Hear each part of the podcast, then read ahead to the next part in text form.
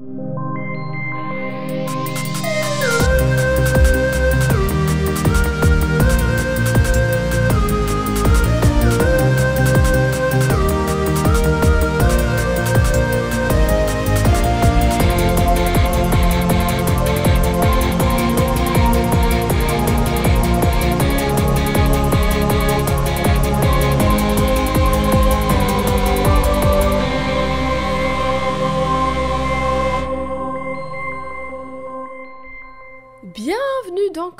Au féminin et au pluriel. Et aujourd'hui, je suis avec Eve. Eve, comment vas-tu? Salut ça- euh, Écoute, Ouf. ça va, mais ça, ça va. Ça pourrait aller mieux. exactement. Exactement. Eh bien, moi, ça va comme mon téléphone vient de me dire que je devais arroser ma plante du doux nom de Sophia. Et oui, parce que je j'appelle mes plantes avec les noms des persos qu'on a fait dans Codex. Sachez-le. Est-ce que, tu, est que tu en as le bon nombre de Euh, plantes non, pour l'instant, je n'en ai que 4 qui sont nommés. J'ai Sophia, j'ai Dora, j'ai Podane et j'ai Lynn. Et elle a pas Peppa. Non, pas encore. Mais en même temps, a- j'ai pas eu de plante qui m'évoquait Peppa. Aucune n'a- ne, transpirait la Peppa Pig. Une plante avec une feuille en forme de groin. Avec un petit, un petit peu de rose sur le bout. Oui, Oh là là, voilà. rêve. Eh bien, écoutez, si vous ne savez pas quoi m'offrir, allez-y. Question. Eve. Oui, réponse. Question très large. Qu'est-ce que tu penses de comment on peut dire ça de l'utilisation de la nostalgie? Genre de aujourd'hui faire des séries ou des films qui se situent dans les années 90 par exemple vu que c'est l'année les années dans lesquelles tu as grandi Qu'est-ce que est-ce que ça te touche particulièrement? Est-ce que tu es plus encline à aller voir un truc où il y a des refs aux années euh, de ton enfance? Ou est-ce que tu t'en fous total? Bah, je j'apprécie. Très large comme je- question. je- bah, c'est très large parce qu'effectivement, il y a, y a tellement de choses qu'on pourrait couvrir en répondant. En fait, j'aime bien, j'aime bien les, les- donc les, les supports, les médias différents qui vont avoir comme trame, enfin une trame qui se déroule dans dans des années 90, des années 80, enfin voilà. Euh, je vais pas nécessairement chercher le, le, le- vraiment le, le fait que ce soit tout à fait adéquat ou que par exemple si on voit apparaître euh, je sais pas un meuble qui est apparu qui, qui est sorti en telle année et qu'en fait par rapport au par rapport à la, la trame narrative la diégèse c'est pas la bonne année je vais pas aller hurler au scandale je suis pas à ce point là non plus J'ose espérer, ouais. oui euh, des gens le sont Calmez-vous, Je les juge. c'est- de la fiction, calmos. Mais j'apprécie, j'apprécie parce qu'effectivement, il y a une petite pointe de nostalgie qui est pas négligeable. Je pense d'ailleurs à la, à la- l'exceptionnelle série My Mad Fat Diary qui se oui, déroule dans les années bien. 90 et dans laquelle c'est surtout la musique qui est exceptionnelle Ouais.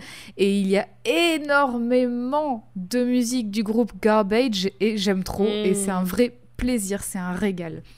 Mais sinon, est-ce que- je vais pas me jeter dessus en me disant ah c'est super, je cherche la nostalgie. C'est Ouais, Parce j'apprécie. que, est-ce que, mais ouais. attention, oh là là, je vais faire du débat à deux balles, mais est-ce que du coup, ça- tu trouves qu'il y en a beaucoup, beaucoup trop peut-être, beaucoup, enfin, euh, j'ai l'impression que j'en vois beaucoup, bah, avec la série dans laquelle on va parler aujourd'hui, c'est un peu un truc qui lui est reproché à elle et parmi et à d'autres en fait que ça a lancé un peu une mode de euh, on, fait des films et des séries qui sont ancrés dans le passé ou alors qui ont que des bandes son avec que des musiques du passé, enfin tu vois, genre les Gardiens de la Galaxie ou des trucs comme ça. Est-ce que tu trouves que ça devient too much? Ou est-ce que tu t'en fous et juste tu kiffes? Moi, je trouve pas que ça devient tout, enfin ça devienne too much parce que j'ai l'impression, enfin après ça se trouve, je suis pas euh, une, C'est ton impression je suis pas doctorante en cinéma, hein, donc euh, venez pas me, venez pas m'attaquer Oh. derrière. Mmh. Mais disons que j'ai l'impression qu'en fait c'est cyclique. De toute façon, c'est comme Bah tout. oui, et donc modes, hein, du coup là, on est, on est en 2022. S'il y a un intérêt et une appétence pour une ambiance très euh, années 80-90, bah c'est ok. Et moi, ça me va bien parce que ça empêche pas Enfin, si la, si la trame elle est logique dans ces années-là, Mhm. ça ça ne va pas me gêner. Et au contraire, ça va vraiment apporter toute une nouveauté aussi au niveau visuel, au niveau euh, sonore. Au. Enfin voilà, il y a quand même pas mal de choses qui sont travaillées. Tu parlais des Gardiens de la Galaxie, mais euh, Thor 3, on en avait parlé la dernière fois qu'on s'est Bah, vu. aussi, Mais ouais. dans Thor 3, il y a aussi un peu cette ambiance années 80 qui Bah, est un peu ouais, lointaine, mais qui dans est là. La quoi. musique et les visuels. Oui, carrément. Bah voilà.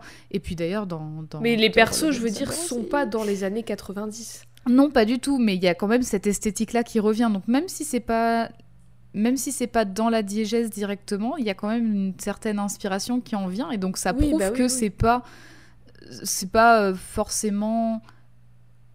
Moi, je pense pas que ce soit déjà la série dont on va parler qui a relancé le truc.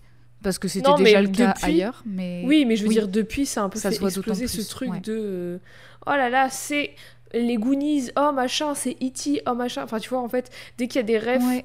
Enfin, il y a beaucoup de gens qui critiquent cette. Oh, on va, on va Allez dévoiler de quoi on parle, hein Mais il y a beaucoup de gens qui critiquent cette série en mode oui, bah c'est une compilation de références et puis en fait, il n'y a rien d'original et tout. Et, et je peux entendre, et il y a certains films ou certaines autres séries et tout que moi, ça, en fait, personnellement, j'ai pas grandi dans les années 90 Mm. du coup, ça m'en touche une sans faire bouger l'autre, tu vois. Et des fois, il y a des sujets, on parle de sujets de ces années-là qui sont importants avec le recul qu'on a aujourd'hui. Par exemple, dans la série dont on va parler aujourd'hui, dans la dernière saison, ça parle de la satanique panique, un petit peu, la panique euh, sataniste, qui est une, pa- une panique morale aux États-Unis et ailleurs. Et maintenant, on a beaucoup plus de recul dessus qu'on avait dans ces années-là. Du coup, c'est intéressant d'en parler maintenant et Avec de le mettre en recul, scène bah oui. maintenant et tout. Voilà. Mhm. Mais après, genre juste euh, foutre des gens dans les années 90 ou 80 parce que bah, les voitures c'était cool et euh, avant on pouvait faire ça et fumer des clubs dans les restaurants. Enfin, je m'en fous en fait. Donc, euh, Oui, voilà. deux Ouais, poids, deux mesures.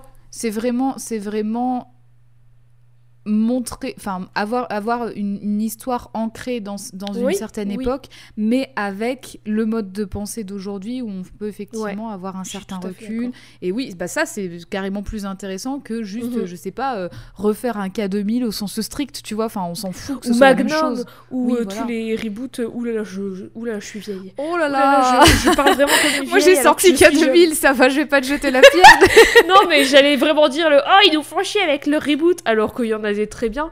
Il y a des remakes très bien aussi. oui Mais tu vois, genre, euh, c'est un peu une mode, entre guillemets, entre énormes guillemets, de refaire euh, Walker's Texas Ranger, de refaire Magnum et tout. Après, j'ai pas regardé ces séries, donc ça se trouve, elles sont très bien. Bah Mais oui et puis de toute façon c'est un peu une mode et alors?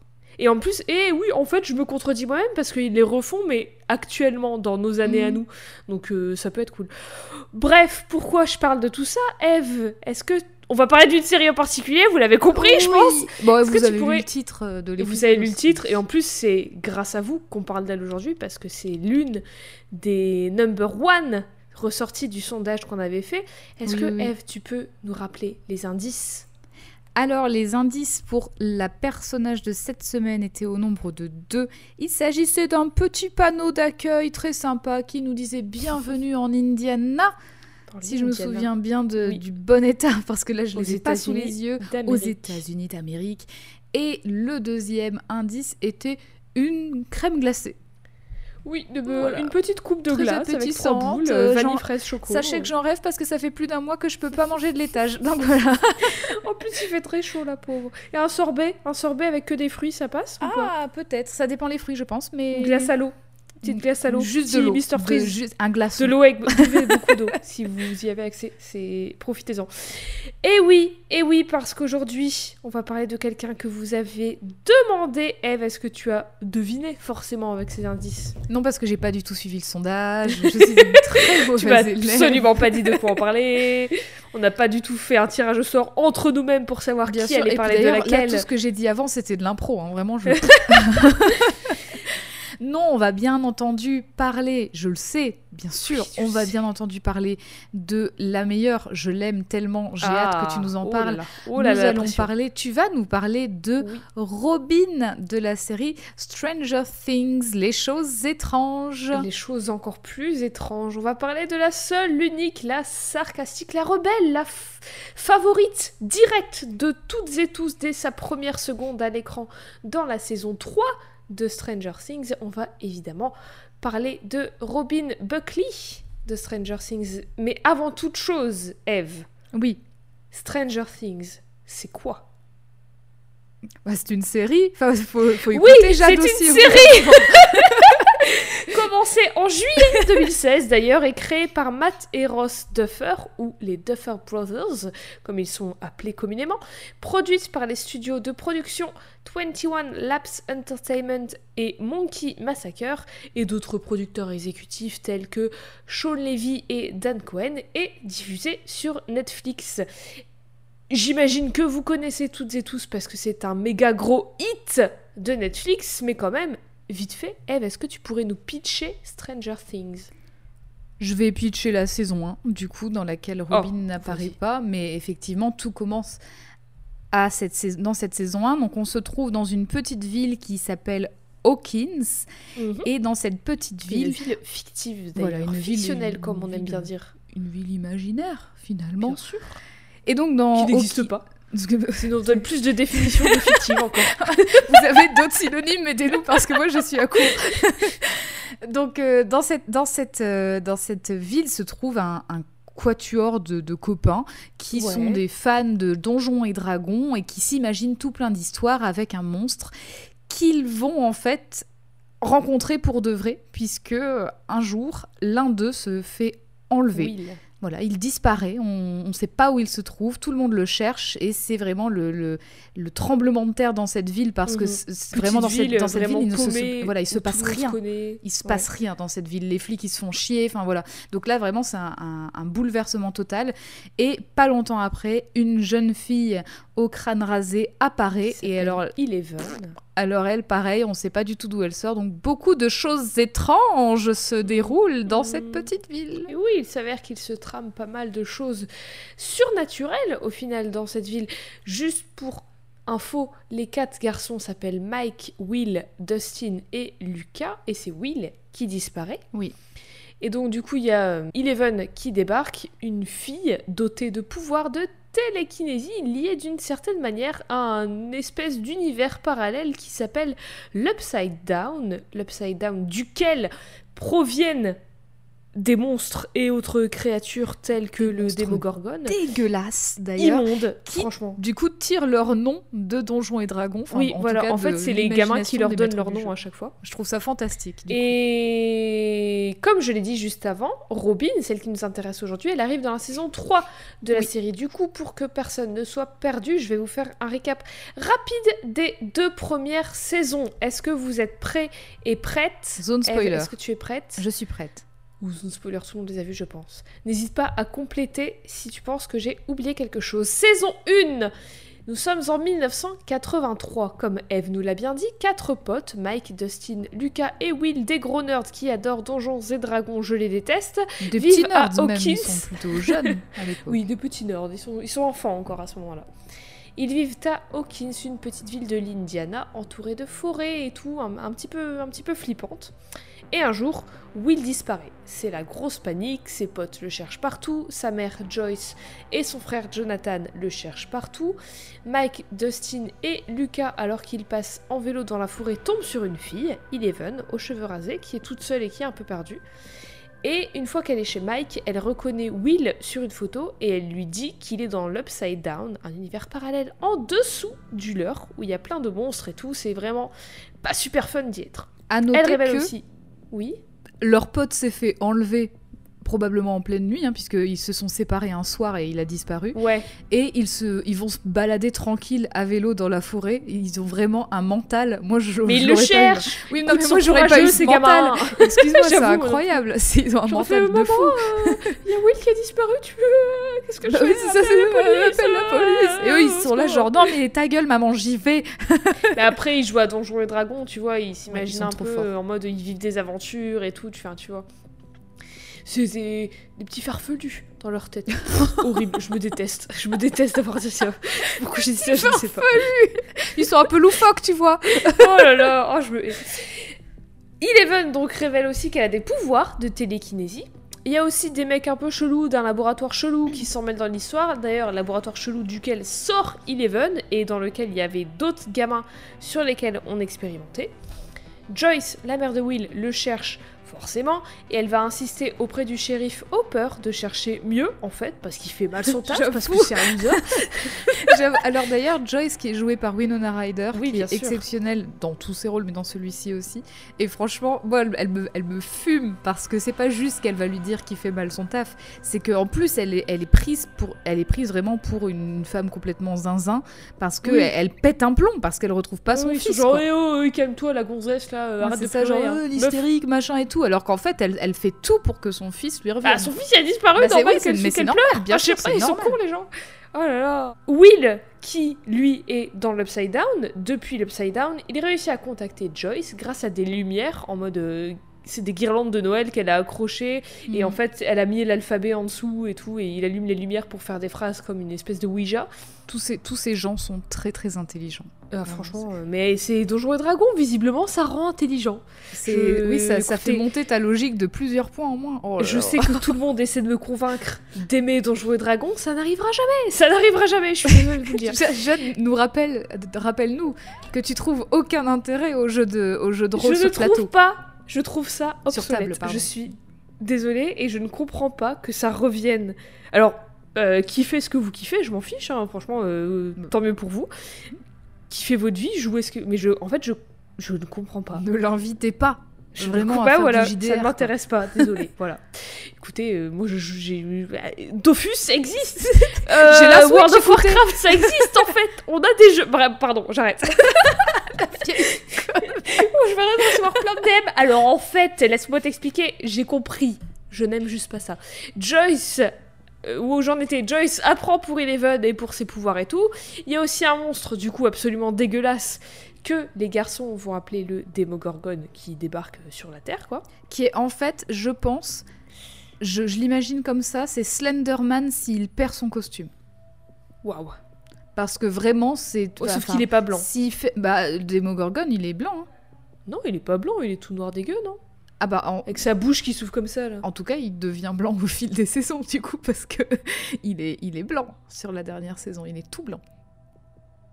Je me souviens. Il est même On voit dans décrit la dernière comme- saison, le Démogorgone Bah, du coup, oui, spoiler. Oui, oui. Attends.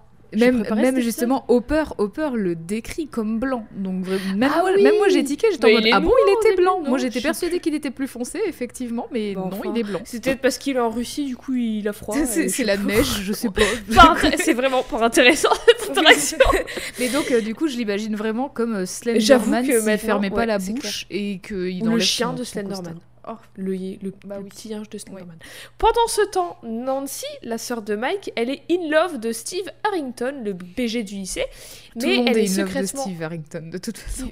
Oui, mais en même temps, il est trop cool, Steve. Il est. il est- C'est un connard au début. Enfin, c'est un connard. Il est présenté comme le début. connard insupportable et tout. Mais il a un petit cœur, il a un bon fond. Donc forcément, tout le monde l'aime bien. Et secrètement, elle est kiffée par Jonathan, le frère de Will. À une soirée de Pas le même genre de kiff hein, chez Jonathan. Ah oui. Excusez-moi, mais Alors, alors, moi, Jonathan, je... c'est un peu le mec un peu bizarre qui fait il de la la photo. prend en photo à son Ouais, il est un peu glauque et tout au ça. début. Mais au final, lui aussi, t'apprends qu'il a un bon fond. C'est juste qu'il est un peu chelou au début. Et bah, c'est un ado, hein, c'est un ado chelou. C'est, il a, il switche pas complètement à sel. Il, se sauve lui-même. C'est ça. il se sauve. On a évité le Sauvé. pire. Ouf, on a eu chaud.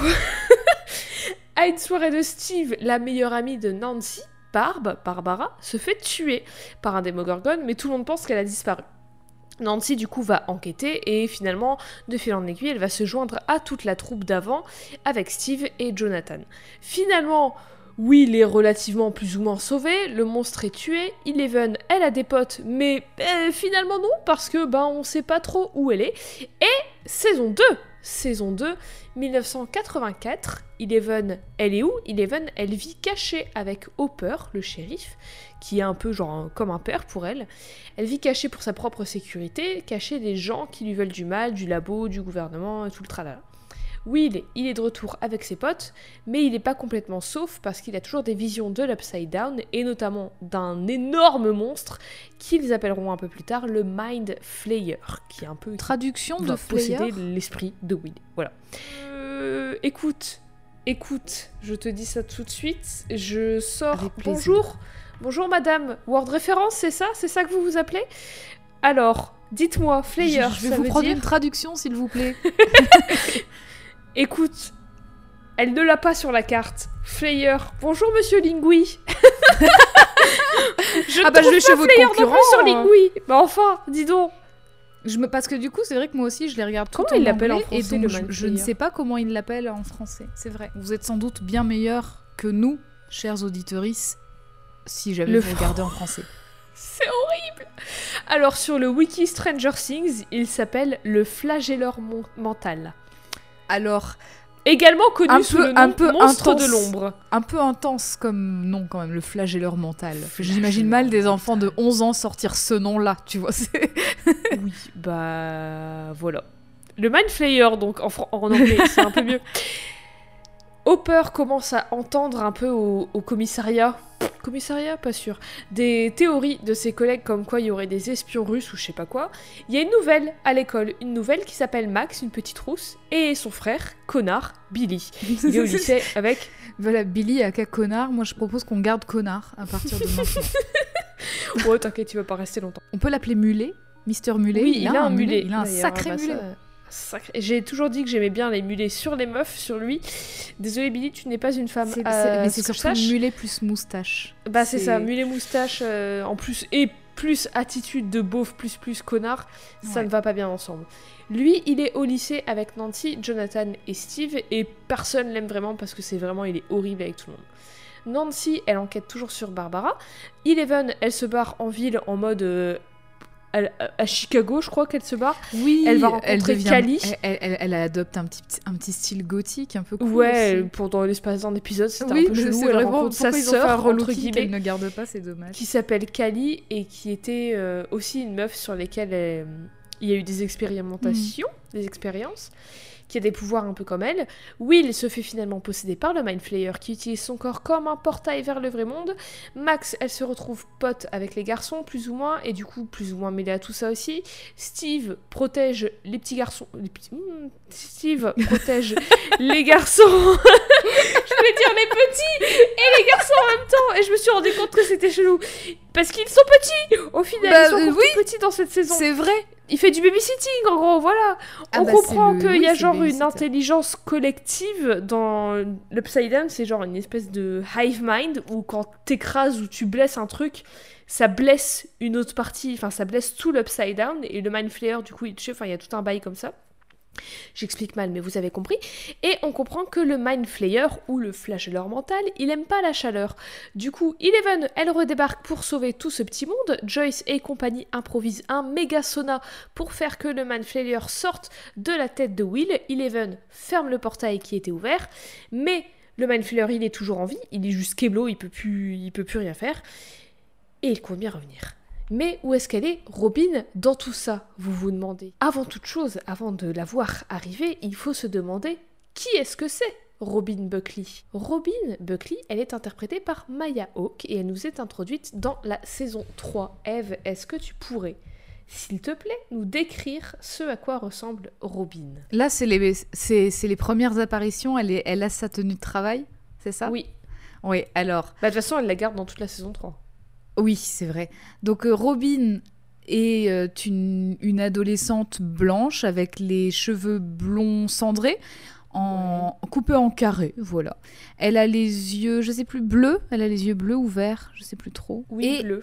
et donc effectivement, elle a sa tenue de travail pendant toute la saison, qui est une tenue de travail avec une petite marinière, euh, un petit short assorti, tout, en, tout dans les tons bleus avec des rayures, parce qu'elle travaille dans un magasin qui vend des Qui vend glaces. de glace et qui s'appelle Scoops Ahoy en mode euh, on est sur un bateau et du coup ils sont un peu elle est un peu habillée comme une- un matelot quoi. Le perso de Robin du coup a été révélé en mars 2018 donc avant la sortie de la saison 3 et avant sa première apparition donc et elle a été annoncée avec une mini description qui était la suivante une fille alternative à la fois intelligente et espiègle Une fille sa alternative.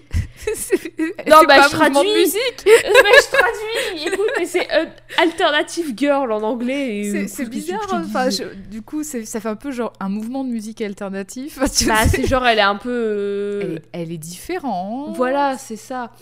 Elle est ennuyée par sa vie ordinaire et elle veut juste un petit peu d'excitation dans sa vie, quoi. Et un petit peu peu de d'excitation, elle va être servie.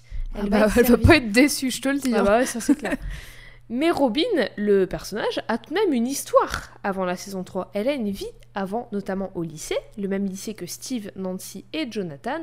Et c'est un bout de vie qu'on ne voit pas dans la série, mais qui est compté dans un livre qui s'appelle Stranger Things Rebel Robin, D.R. Capetta, qui est sorti en 2021, et à travers un podcast qui est couplé à ce livre qui s'appelle Rebel Robin Surviving Hawkins, aussi sorti en 2021. C'est un roman, le livre, ou c'est un comique C'est un roman. Je pensais que c'est un comique et du coup c'est un roman et j'ai galéré à le trouver. Robin, donc dans tout ça, on apprend que Robin, elle est née en 1968 à Hawkins dans l'Indiana. Pendant son enfance, elle est genre super active, elle fait plein d'activités extrascolaires, elle fait du foot, elle fait de la musique, elle commence notamment à jouer du corps d'harmonie à 5 ans et elle devient un peu euh, elle devient un peu une nerd du, du band, tu sais, aux États-Unis, il y a un peu ce truc d'orchestre qui, dans les écoles, les lycées et tout, qui vont jouer pendant les matchs de, Mhm. de baseball, de machin et tout.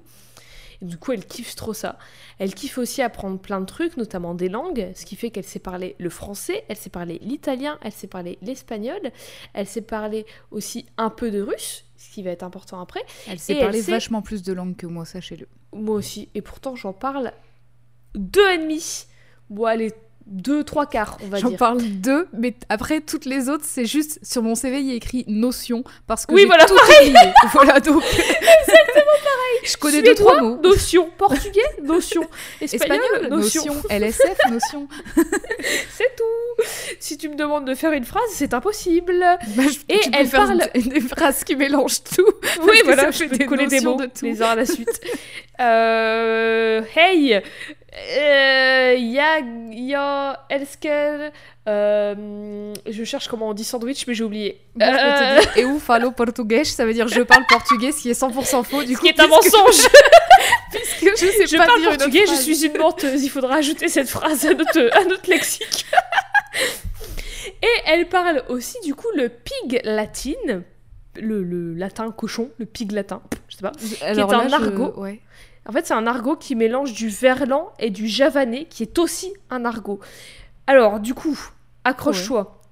Si vous voulez construire des phrases, si vous voulez apprendre à parler le pig latine, je vais vous apprendre à construire des mots en pig latine. Eve, Dis-nous. es-tu prête? Bah oui. Si le mot commence par une consonne, il faut déplacer la consonne à la fin du mot et ajouter I, A-Y. Exemple, codex, tu déplaces le C à la fin et tu rajoutes I. Du coup, ça fait Odex Kai. As-tu suivi? Avez-vous pris des notes? Avez-vous noté le petit mot sur un petit tableau pour mieux comprendre? Je vais désormais ajouter pig latine notion sur mon CV. J'espère que ça t'ouvrira des sacrées ah portes. bah j'espère aussi. Attention, c'est pas fini. Si le mot commence par une voyelle, Oui. Il faut juste ajouter Y, Hi ou Yay à la fin. Donc W-A-Y, H-A-Y ou Y-A-Y à la fin. Et comment Je on sais- choisit cette terminaison? Je sais pas. En fait, c'est ce qui sonne le mieux, je pense. Exemple, orange. Du coup, ça devient orange, orange way ou orange yay. Tu dis selon ce qui sonne le mieux, mais c'est hyper subjectif du coup. Bah oui, mais c'est ça. Écoute, euh, c'est, on s'en fout. C'est comme le verlan. Il y a plusieurs façons de dire euh, un même mot en verlan différentes. oui, ok. Vois-tu ce que je veux dire? Toi aussi, apprends à faire des mots en pig latine et ajoute-le sur ton CV.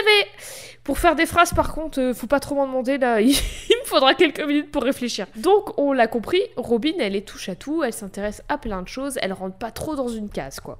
C'est pas du tout la meuf populaire pom-pom girl.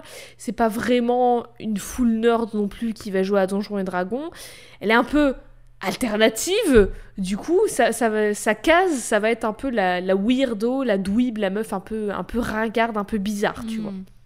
Surtout au lycée, parce qu'au lycée, vous le savez, comme nous, si vous, avez, si vous êtes au lycée, vous êtes passé par le lycée, si t'es pas dans une case, oula, catastrophe, qu'est-ce qu'on fait de toi? Comme Surtout disait dans Sharpay dans les- School Musical, chacun dans sa C'est ça, case. surtout, enfin surtout dans les Surtout dans aux les US. histoires qui se déroulent au- dans les lycées US, c'est Ouais. d'autant plus parlant parce qu'il y a toujours effectivement les les les, les- le groupe Les de sportifs, Ouais. euh, les, les meufs hyper populaires, Les hyper euh, voilà, les machins voilà. et tout. Et il y a vraiment leur Ouais, petit nom, euh, il y a les goths, il y a les, enfin voilà. Bah, c'est vra- c'est vraiment c'est High School Musical. Je- tu sais que Exactement. vous savez, j'écoute régulièrement la BO d'High School Musical parce que vraiment, mais je premier degré, je la trouve incroyable, les productions elles sont oufissimes, toutes les musiques elles sont trop trop bien et tout. Et il y a euh, celle où tu sais, où tous ils avouent qu'ils aiment bien un truc hors Oui. de ce qu'ils font. Oui, oui. Ou Genre, il y a le, le- le basketteur qui avoue qu'il adore faire la cuisine, la nurse qui avoue qu'elle adore faire du hip-hop et tout. Et c'est vraiment ça en fait. Comme si on pouvait avoir qu'une seule passion dans la Mais vie. oui, C'est ouf. Genre, non, tu peux Vous pouvez qu'une avoir qu'une seule passion dans la vie, mais vous pouvez en avoir deux aussi. Oui, voilà. Et Après, c'est tout. quatre. Non, non, Plein. Après, euh, non, faut oh, pas déconner. Pardon, pardon, je me suis emballée. oh là, oh. On est que en 2022, s'il te plaît. C'est vrai, pardon. Je, suis trop dans le futur déjà. Retour vers le passé. En 1983, quand Robin a 15 ans, donc, elle arrive à Hawkins High, le lycée de la ville, où vont notamment Nancy, Barbara, Jonathan et Steve, dont on a parlé juste avant. Elle les connaît que de réputation et elle leur parle pas trop. Elle trouve que Nancy c'est un peu une pète cul euh, super gardée et un peu euh, trop, tu vois, euh, tirée à quatre épingles qui pète, qui, qui fait aucun, Ouais, un peu aucune vague coincé, quoi. voilà, un peu coincé et qui pète plus haut que son cul. Et elle trouve que Steve, c'est un abruti, voire un connard. Bien sûr, elle et eux s'en foutent total de Robin. Elle est même pas dans leur champ de vision, ce qui d'ailleurs est bien pratique pour expliquer qu'elle arrive seulement dans la saison 3 et qu'on n'a Oui. jamais entendu parler d'elle avant. c'est bien pratique comme ressort scénaristique. Si vous avez bien écouté le récap vite fait, ou si vous avez vu la série, évidemment, 1983, c'est aussi l'année de la disparition de Will, qui sera Mm. présumé mort par beaucoup, et de celle de, Barba- de Barbara aussi. Et après ça, Robin, elle se sent moyen ouf. Elle les connaissait pas plus que ça, mais ça fait beaucoup de disparitions, voire peut-être de morts, d'un coup, dans une petite ville où tout le monde se connaît et où il se passe jamais rien. Du coup, elle commence à angoisser encore plus à l'idée de vivre à Hawkins, et commence à naître en elle l'envie de se barrer. Pour essayer de calmer un peu ses angoisses, elle va accepter l'offre de Mr. Hauser, son prof préféré, de passer ses midis, ses pauses déj, dans sa classe tranquille pour pas devoir supporter un peu tous les autres du lycée, tous les autres élèves, parmi lesquels elle se sent pas, pas ouf. Pendant ses pauses du midi d'ailleurs, elle va en profiter pour apprendre notamment le français, mais surtout pour parler avec Mr. Hauser, parce qu'il est grave sympa avec elle et tout, il parle un peu de tout et de rien, et elle parle notamment de pourquoi lui vit à Hawkins alors qu'il vient pas du tout de là, et elle, elle comprend pas du tout pourquoi il est venu là. Elle lui dit que bah, on se fait chier, euh, enfin c'est une toute petite ville où tout le monde se connaît, tout le monde se juge les uns entre, enfin il se passe rien en fait, et du coup elle, elle comprend pas pourquoi lui il est revenu de la grande ville ici pour euh, se faire chier, pour une ville où il y a rien qui se passe.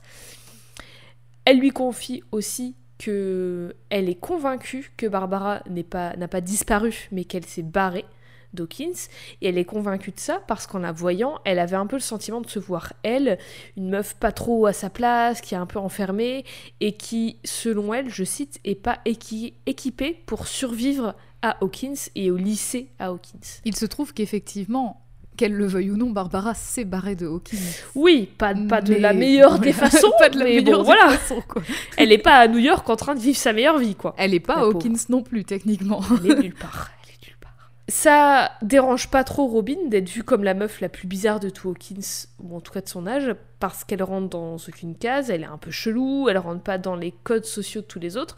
Mais en fait, ce que Robin, elle veut, elle veut juste pas être vue du tout en fait. Elle veut pas être sous le feu des projecteurs, elle veut, elle, elle veut pas être perçue, elle déteste ça. Parce que du coup, si elle est perçue par les autres, elle va être pointée du doigt et tout. Et en fait, elle, elle, elle veut pas, mais de ce fait, le, fait de pas vouloir ça et de se cacher un petit peu et tout et d'être un peu chelou, ça la rend encore plus chelou aux yeux des autres. C'est un peu le serpent qui se mord la queue. Hmm. En 1984, l'année d'après, saison 2 du coup de Stranger Things, elle se retrouve dans le cours d'histoire de Miss Click, dans lequel se trouve aussi Steve Harrington. Au fur et à mesure de l'année, son opinion de lui ne fait que descendre, parce que genre il est toujours en retard, il mange en cours et il met des miettes partout, il ignore totalement son existence alors qu'elle est derrière lui en cours, genre même pas il lui dit bonjour, C'est un mais petit genre peu paradoxal quand même parce qu'elle Mais veut pas qu'on la voie et en oui, fait. mais genre il dit même pas bonjour, euh, enfin tu sais, il fait même pas attention à sa chaise ou des trucs comme ça, tu vois. Hmm. Genre il va taper dans son bureau, il même pas il va s'excuser, des trucs à la con Quel comme sale ça. et con coup, quand même. Quel sale Tu babysites des gamins tout le temps, mais quand même, euh, excuse-toi un petit peu. Oh. Grandis un peu, bon il va grandir un peu, mais grandis un peu quand même. Il va grandir. Sois poli, je sais dépend- pas, c'est la dépendra moindre de des choses. qu'il utilisera pour se défendre. C'est ça. Mais genre, il est méga prétentieux et insupportable, il fait des remarques de monsieur je sais tout et tout. Enfin bref, euh, elle, elle l'aime pas trop. Et surtout, une des raisons pour lesquelles elle l'aime pas trop, c'est que toutes les meufs le kiffent, et notamment Tammy Thompson, qui le surkiffe, elle lui fait les yeux doux toujours et tout, elle a Dieu que pour lui. Et Steve, il prend même pas le temps de la regarder. Et ça, ça énerve Robin. Et ça énerve Robin. Pourquoi? Parce que Robin, elle crush à fond sur Tammy. Robin, elle a quand même quelques potes. Elle a sa meilleure pote, enfin sa meilleure pote. Elle a sa, son amie Kate et le mec de Kate Dash, mais elle leur parle plus trop trop à ce moment-là parce qu'en fait, elle et tout le monde d'ailleurs autour de Robin commence à parler que de fac et que de carrière et tout le monde se met en couple et tout le monde parle de popularité et de qu'est-ce qu'ils vont faire après le lycée et tout et elle en fait ça la tout le monde, selon elle, a l'air d'avoir envie d'être normal et de cocher un peu toutes les petites cases sur la liste des étapes de la vie et tout. Mais Robin, c'est pas trop son délire. Et en plus de ça, comme je disais juste avant, Robin, elle veut pas se faire remarquer, elle veut pas se faire pointer du doigt comme étant la meuf bizarre qui suit pas le même mouvement que les autres. Mais du coup, c'est un peu le serpent qui se mord à la queue. Et aussi, il y a aussi un autre truc qui la distingue des, qui la distingue des élèves entre guillemets normaux et qui fait qu'elle veut pas trop être vue, c'est que ben on l'a compris parce qu'elle a un crush sur Tammy, mais c'est que Robin elle aime les meufs en fait. Alors forcément, tout le truc de se mettre en couple avec un garçon, de rentrer dans la fac de ses rêves, avoir une carrière ou être mère au foyer et avoir un mari et des enfants et vivre le rêve américain parfait, c'est vraiment pas pensé pour une meuf euh, lesbienne aux États-Unis, d'autant plus dans les années 1980. Qui plus est dans une petite ville paumée des États-Unis où tout le monde se connaît et où vraiment ta trajectoire elle, est toute, elle semble être toute tracée quoi. Mm. Donc du coup forcément elle veut se barrer d'Hawkins. Et plus important, elle veut pouvoir être qui elle est à 100% sans devoir se faire invisible.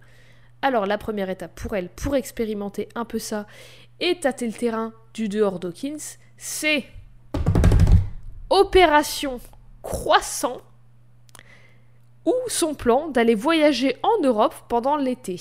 Robin, tu aurais pu trouver autre chose comme nom. Je suis désolée. Je me sens giga insultée, Robin. C'est horrible, horrible. Franchement, je me sens euh, plus bas que terre. après, je préfère qu'elle définisse la France avec le mot croissant plutôt qu'elle définisse la France avec quelque chose de très péjoratif sur nous.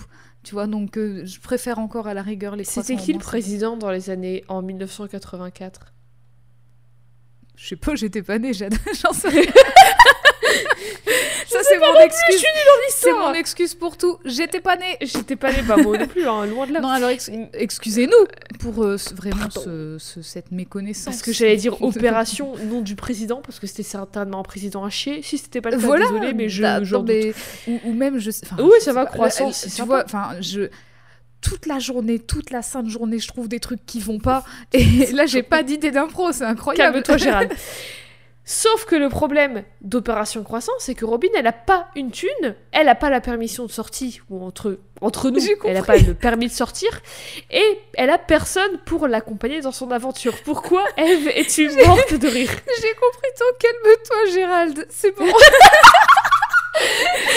rigole, ah, le, rigole. La rigole, le, la ah oh, oh Eve qui rigole à rebours, je sais plus bah parler, pardon, j'ai chaud. Écoutez, j'ai mis du temps à comprendre la ref, que voulez-vous? C'est les meilleurs. C'est les meilleurs rêves, celles qui arrivent à rebours. Et du coup, oui, elle a personne pour l'accompagner dans son aventure. Robin, je l'ai dit, elle s'intéresse à plein de choses. Elle lit beaucoup aussi. Elle lit Lord of the Flies, elle lit L'Inferno de Dante, l'Enfer, Enfer de Dante, Inferno de Dante en français, je sais pas comment En français, on dit l'Enfer de Dante. L'Enfer de Dante, en italien d'ailleurs, avec la, trace, la traduction anglaise sur le teco tout de même parce que faut se calmer un peu. C'est comme ça qu'elle apprend, en lisant des trucs en italien, mais il faut quand même la traduction anglaise. Bah, ça reste quand même super stylé. Bah oui, j'avoue. Elle, elle dit d'ailleurs qu'elle préfère lire la version, en, la version originale parce que c'est comme ça qu'il l'a écrit et que du coup ses intentions, elles sont dans le texte original et la traduction anglaise, ça fausse un peu les vraies intentions de l'auteur. Hmm. Elle est un peu... Oh, oh. elle est un peu... Elle est, elle, est mieux que vous. Hein elle, typiquement, elle est contre la VF, quoi. Oh. Peut-être que ses opinions, elles changent en grandissant. Elle, elle mûrit. Elle change d'avis, je sais pas. Elle est super intéressée par plein de choses et son prof, Mr. Hauser, dit même que si elle se restreignait pas, elle pourrait avoir des super notes et être première de toute la, promo. Mais Robin, elle veut pas, parce que bah, elle veut pas être remarquée, et elle dit que si elle était première de la promo, elle devrait faire un discours devant tout le monde, et elle veut absolument pas ça. Elle dit aussi que pour survivre au lycée, elle doit vivre dans deux mondes à la fois. Les slackers et les nerds. Donc les slackers, c'est un peu ceux qui, qui font rien, qui font du Mhm. skate, enfin tu vois, qui sont un peu... euh, qui, branlent, qui en branlent pas une, enfin en tout cas qui ont l'air de rien faire. Comme Dante, qui vivait à la fois dans deux mondes, dans le monde des vivants et celui des morts, elle dit qu'elle doit être flexible pour survivre. À moitié quelqu'un, à moitié quelqu'un d'autre, elle doit s'adapter à l'environnement autour d'elle, en fait, pour passer inaperçue et pas s'en prendre plein la gueule. En fait, Mhm. elle, elle s'adapte à la personne qui est en face d'elle. Donc elle est jamais vraiment elle-même. Enfin, c'est vraiment compliqué, c'est vraiment très alambiqué comme truc. Mais du coup, elle trouve pas d'équilibre parce qu'elle n'arrive pas à être ne serait-ce qu'à moitié elle-même, parce qu'elle est toujours la moitié de quelque chose d'autre. Mais c'est mais c'est parce que c'est trop dangereux pour elle, enfin selon elle, c'est trop dangereux de d'être vue, d'être- de se montrer et tout ça. Mr. Hauser, il lui dit même que ça a l'air d'être beaucoup de taf pour juste s'empêcher de vivre et s'empêcher d'avoir ce qu'elle veut vraiment. Et ce qu'elle veut vraiment, c'est juste pas se faire chier à mort à Hawkins et aussi ne pas avoir honte d'être intéressé par tout ce qui l'intéresse. Et ça inclut autant les langues que les livres, que la musique, que faire du vélo, que faire du corps d'harmonie, que les meufs. Hmm. Et elle trouve aussi qu'à Hawkins, tout le monde est chiant, et la vie est chiante, et il se passe rien et tout. Sauf peut-être, tout le monde est chiant, sauf peut-être Tammy Thompson, qui elle, peut-être qu'elle est pas chiante en fait. Elle dit qu'elle a pas l'air aussi assoiffée d'attention que tous les autres gens populaires. Alors oui, elle a un peu neuneux et tout, elle a un peu. euh, Elle a Dieu que pour Steve, elle a un peu cucu, mais euh, elle a aussi plein d'autres trucs qui la rendent intéressante. Elle, elle chante un peu tout le temps, mais elle chante à elle-même, tu vois, pour elle-même, elle se fout un peu de ce que pensent les autres, et elle a l'air vraiment gentille, genre elle fait vraiment attention aux autres et tout. Enfin, en tout cas, c'est l'impression que Robin a d'elle, et ça intrigue Robin autant que ça la, touche, tu vois, et elle veut un peu comprendre Tammy. C'est pour ça qu'elle la kiffe. Son prof, Mr. Hauser, il a l'air de comprendre Robin mieux que n'importe qui d'autre. Tout le truc de elle veut pas être perçue, pas faire de vagues et tout, il comprend à 100%, mais il lui dit tout de même d'essayer de sortir un peu de son cocon et d'essayer d'être un peu elle-même et d'en avoir rien à foutre des autres. Mais en même temps, enfin, tu vois, c'est plus facile à dire qu'à faire. Et en même temps de tout ça, lui, il reçoit des coups de fil un peu menaçants, un peu intempestifs de quelqu'un qui dit connaître son secret. Hmm, mystère, mystère, il se passe des choses étranges dans cette ville. Robin, euh, elle parlait plus trop à ses potes, je l'ai dit, et même à ses potes, même à Kate et Dash, elle leur parle pas de ses plans de partir en Europe parce qu'elle a un peu peur, elle a un peu honte d'être jugée par eux, d'être jugée de vouloir autre chose que ce que tout le monde semble vouloir. Du coup, elle est plus vraiment très proche de Kate et de Dash. La seule personne qui sait pour ses plans de partir en Europe, c'est son prof. Et le fait de perdre ses potes et d'être perçue comme la meuf bizarre et d'avoir l'impression que c'est la seule du lycée qui est vraiment toute seule comme ça et qui est mise de côté comme ça, ça l'a fait se sentir seule et ça l'a fait se sentir qu'il est ça lui donne l'impression qu'il y a quelque chose qui va pas en fait en elle. C'est ce cercle vicieux. Elle est pas complètement elle-même, elle se rend invisible, elle dit pas tout ce qu'elle pense, elle met une façade voire, plus, voire plusieurs différentes en fonction de avec qui elle est. Ce qui la rend chelou aux yeux des autres, même de ses potes, ce qui la fait se sentir encore plus seule, et comme s'il y avait un problème avec elle, ce qui fait qu'elle est encore moins elle-même, ce qui la rend... Enfin, tu vois, c'est vraiment... euh, ça s'arrête plus, quoi. Et elle dit tout ça à son prof, et lui, il capte. Il capte que c'est certes par rapport à toute sa personnalité et ses intérêts et tout ça, mais il capte aussi que il y a un peu plus que ça et que c'est sans doute par rapport à la façon dont elle parle de Tammy. Elle, elle lui dit pas qu'elle crush sur elle, mais il, il comprend en fait. Et il comprend que bah du coup elle est lesbienne et que euh, elle se sent un peu mise de côté aussi par rapport à ça. Il n'y a pas que ça, mais il y a aussi ça. Et pourquoi est-ce qu'il capte? Parce qu'il a vécu la même chose, parce que lui aussi il est gay. Et les coups de fil menaçants, c'est lui, il pense que c'est quelqu'un qui le menace parce qu'il le sait qu'il est gay, mais en fait, tout ce que la personne dit, c'est que il est chelou et tout, et qu'il est un peu bizarre et tout. Et la personne qui lui, lui donne des coups de fil, qui l'appelle comme ça, pense juste qu'il est creepy avec ses élèves, notamment avec Robin, et notamment avec Barb, Barbara, qui aussi lui parlait avant qu'elle disparaisse. Hmm. Hmm. Mr. Hauser, il dit à Robin que lui aussi, il a eu du mal à trouver un peu, un peu ses amis, un peu sa petite famille, tu sais, sa, sa famille choisie. Que par exemple, à chaque école dans laquelle il a enseigné, il y avait au moins une personne qui voulait pas qu'il soit là. Et que du coup, c'est pour ça qu'il a beaucoup déménagé et tout, et qu'il s'est retrouvé à Hawkins au final. Et c'est là qu'il a fini par trouver sa petite famille, qu'il a fini par trouver les gens qui le comprenaient vraiment. Et que elle aussi, elle trouvera, que ce soit à Hawkins ou ailleurs. À côté de ça, Robin, du coup, dans ses, ses plans d'opération croissant pour pouvoir partir en Europe, elle enchaîne plein de petits jobs pour pouvoir économiser et elle en trouve un qui lui plaît plutôt bien dans un petit cinéma pendant un petit temps. Donc elle, elle travaille euh, à la caisse, quoi. Dash, le mec de Kate, il va parler à Robin et lui dit de se méfier un peu de Hauser parce qu'il trouve qu'il est un peu bizarre, il est un peu creepy et tout. Et il prévient Robin en mode Oui, c'est chelou qu'un prof il, pa- il passe autant de temps avec toi et tout, méfie-toi, j'ai peur qu'il soit un peu limite, tu vois. En plus, euh, j'ai vu que la dernière fois, quand il était allé au ciné, il s'était garé super loin, et que quand il est sorti, il a rejoint un mec bizarre dans la nuit, puis après, il a pris sa voiture, et puis un autre homme, ça rejoint pas un autre homme au cinéma, c'est bizarre, c'est trop chelou. Et Robin, elle est en mode, mais non, mais tu le connais pas, arrête de dire n'importe quoi et tout, laisse-moi tranquille, machin.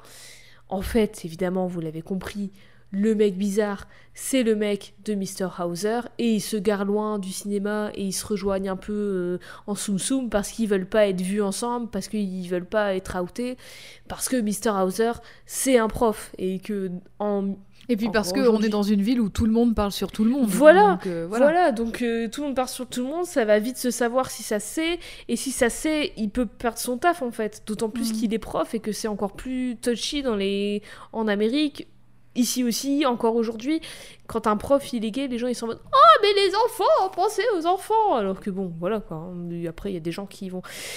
Puis, Je me calme, j'arrête cette phrase. de Tout le temps, il y en a eu des professeurs gays. J'en se faire à l'idée. Et c'est pour ça, en fait, qu'il il disait que dans chaque école où il a enseigné, il y avait au moins une personne qui voulait pas de lui parce qu'à chaque fois, il se faisait outer, à chaque fois, il perdait son taf et du coup, il devait déménager. Et du coup, il veut pas que ça se repasse là, d'autant plus qu'il se plaît plutôt à Hawkins et puis il est là avec son mec et tout, du coup, il a pas envie de changer toute sa vie juste parce que quelqu'un euh, l'a outé, quoi. Barbara, Barbe, elle savait aussi qu'il était gay et qu'il avait un mec, et elle était super sympa avec lui, en mode promis, je le dis à personne et tout, mais faites gaffe à vous parce que j'ai pas envie que vous fassiez choper, parce que j'ai pas envie que vous fassiez virer et tout. Je vous aime bien, vous êtes un bon prof, machin, faites attention. Parce qu'en fait, elle l'avait vu euh, sortir de la voiture de son mec un matin. Du coup, elle avait compris et elle a dit ben faites attention, j'ai pas envie que quelqu'un mal intentionné vous voit et du coup que vous soyez viré et tout machin. Et du coup, c'est pour ça qu'elle lui parlait à Mr. Hauser, et pas parce qu'il y avait des trucs chelous entre lui et elle. Robin, du coup, après le, ce- cette petite in- inter- in- interaction waouh, avec Dash, elle comprend que les coups de fil, c'est Dash, et elle le met dans la sauce. Elle tire l'alarme incendie, et elle dit à Mr. Hauser de dire à Dash, qui sait que c'est lui qui a tiré l'alarme incendie, que un autre élève l'a vu faire et tout, et Dash il dit non non mais c'est pas moi machin et tout, et du coup Hauser il lui fait un petit chantage en mode ok très bien c'est pas toi mais alors soit je te punis pour l'alarme incendie et du coup tu peux dire au revoir à ton dossier en béton pour la fac parce que t'auras euh, t'auras un- une punition dessus, soit t'arrêtes avec tes petits coups de fil de menace.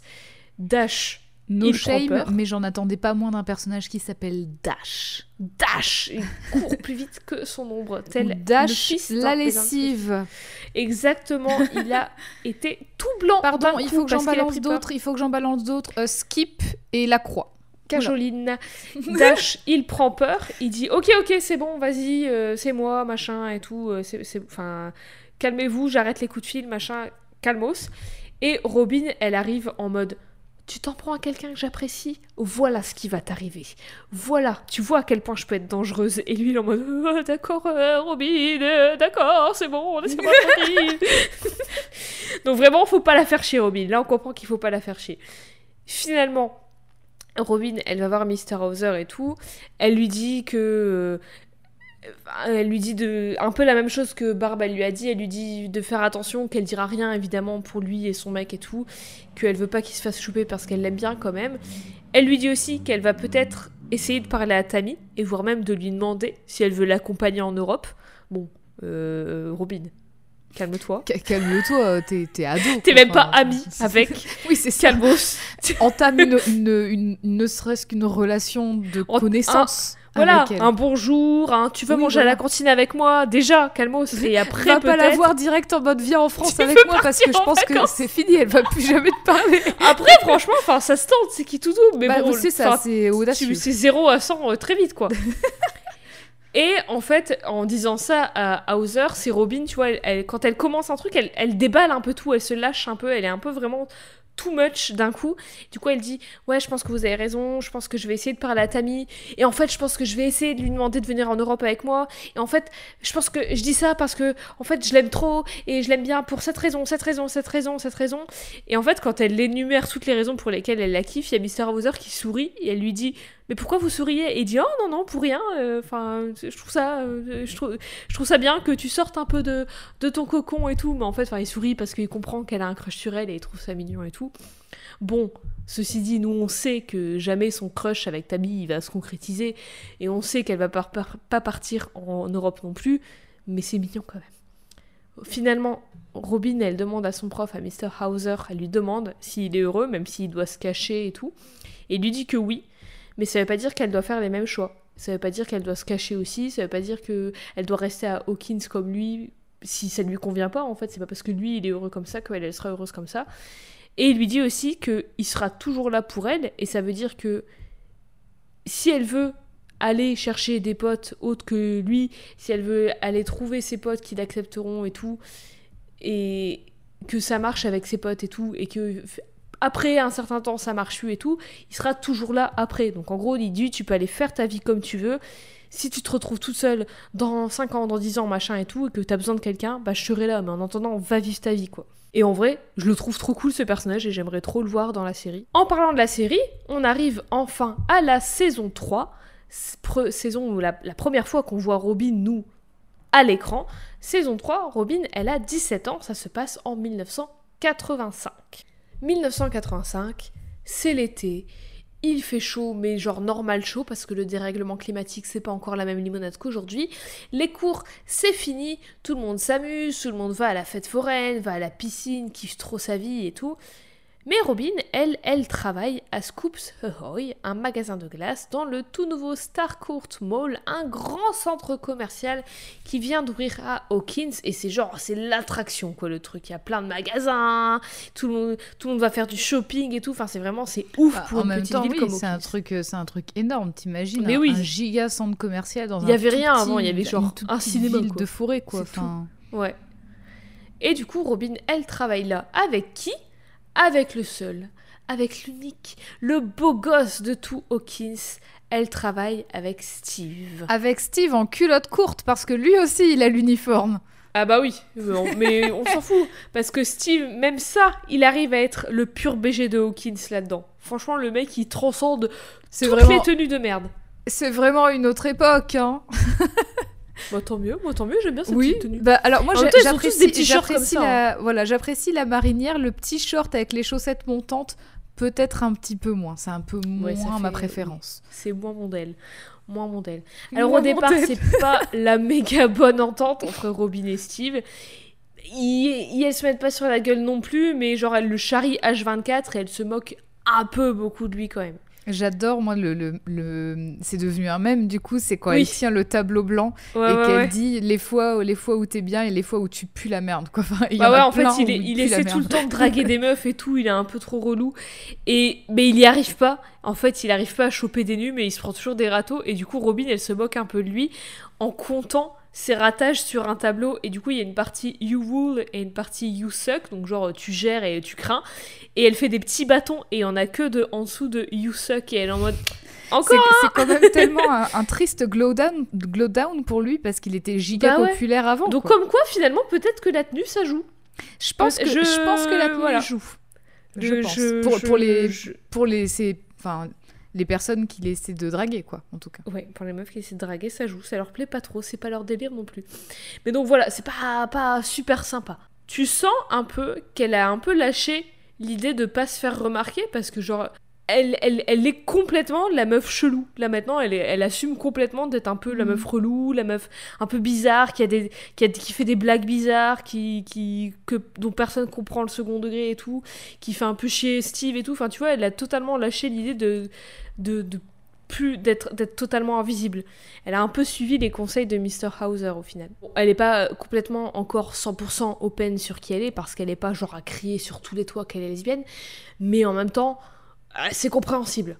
Elle veut pas être euh, out, outée ou non plus. Enfin, tu vois, c'est c'est dangereux, quoi, Mhm. d'être euh, out à ce moment-là, encore aujourd'hui, d'autant plus dans ces années-là. Un peu plus tard, c'est Dustin, tout seul, qui débarque à Scoops Ahoy pour voir Steve. Et les deux se disent bonjour avec un check genre ultra alambiqué. Et Robin, elle est en mode. Mais, mais, enfin, pardon, Pourquoi mais- tu traînes avec un gosse quoi voilà, t'es t'es ami avec combien d'enfants en fait? Parce que ça devient un peu inquiétant là.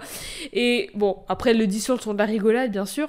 Et Steve il prête pas trop attention, il lève un peu les yeux au ciel. Et surtout, Dustin a quelque chose d'important à lui dire parce qu'apparemment, il aurait intercepté un message, un message chelou, comme, comme du russe, qu'il a intercepté du coup sur sa grosse radio, une espèce de, de, de gros récepteur euh, radio radio Oui, qu'il appelle Cérébro, en référence à X-Men. Et du mais coup, et il va voir c'est sa radio avec laquelle il discute avec sa copine. avec Suzy, oui, sa copine qui est mormone d'ailleurs. Aïe aïe aïe. Il dit, il dit qu'il a besoin de l'aide de Steve pour essayer de décrypter le message, pour essayer de traduire. Mais souvenez-vous, mais qui est-ce qui parle le russe? Qui est-ce qui parle un petit peu de russe? C'est pas Eve, c'est pas moi, bah, c'est moi. Robin qui parle un petit peu de russe. Et oui, Et ça tombe bien, parce que quand elle débarque dans l'arrière-boutique pour venir chercher Steve, parce que euh, faut bien taffer un petit peu, mon gars, là, c'est, je sais que c'est l'été, mais quand même, un travail, elle tombe sur lui et Dustin qui essaie de traduire le message. Elle leur révèle alors qu'elle parle un peu de russe et qu'ils risquent de galérer s'ils continuent d'essayer comme ils essayent là actuellement parce que l'alphabet russe il est complètement différent. Genre c'est une langue qui n'a rien à voir avec l'anglais donc jamais ils pourront deviner quoi ce qu'ils disent. Mhm. Steve et Dustin, ils sont en mode euh, Ok, merci pour l'info. Ça te regarde pas. Mais Robin, elle s'impose un peu en mode Oh, bon, ok, laissez-moi écouter, je vais gérer, je vais faire le truc et tout. Et Steve, il lui dit Non, mais laisse, touche pas. Mais sauf que il a oublié une information clé c'est que Robin, elle se fait chier, en fait.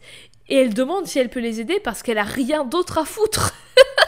elle a rien d'autre à foutre. Et en même temps, tu vois que ça l'a fait un peu kiffer parce que Robin, eh ben, elle, elle adore les langues, elle adore eh, essayer des nouvelles choses, elle adore être challengée et tout. Et du coup, enfin, elle kiffe Oui, et faire puis, ça, quoi. et puis aussi, au bout d'un moment, ça la regarde pas, mais ils font ça sur leur lieu de travail, quoi. Donc, euh, Oui, ça la regarde un peu parce que bah, ils, il ils se travaillent que pas. du coup, j'ai tout entendu. Donc, J'ai voilà. tout entendu et puis t'es censé faire le service avec moi, là tu fais rien. Donc euh, au bout d'un moment, euh, soit tu viens bosser avec moi, soit moi je viens bosser avec toi. Écoute, voilà, on est C'est une un équipe bon ou pas? Merde Et à force d'écouter et réécouter la transmission, elle réussit à traduire la première phrase du message qui est, je traduis en français, la semaine est longue, le chat argenté mange quand le bleu rencontre le jaune à l'ouest.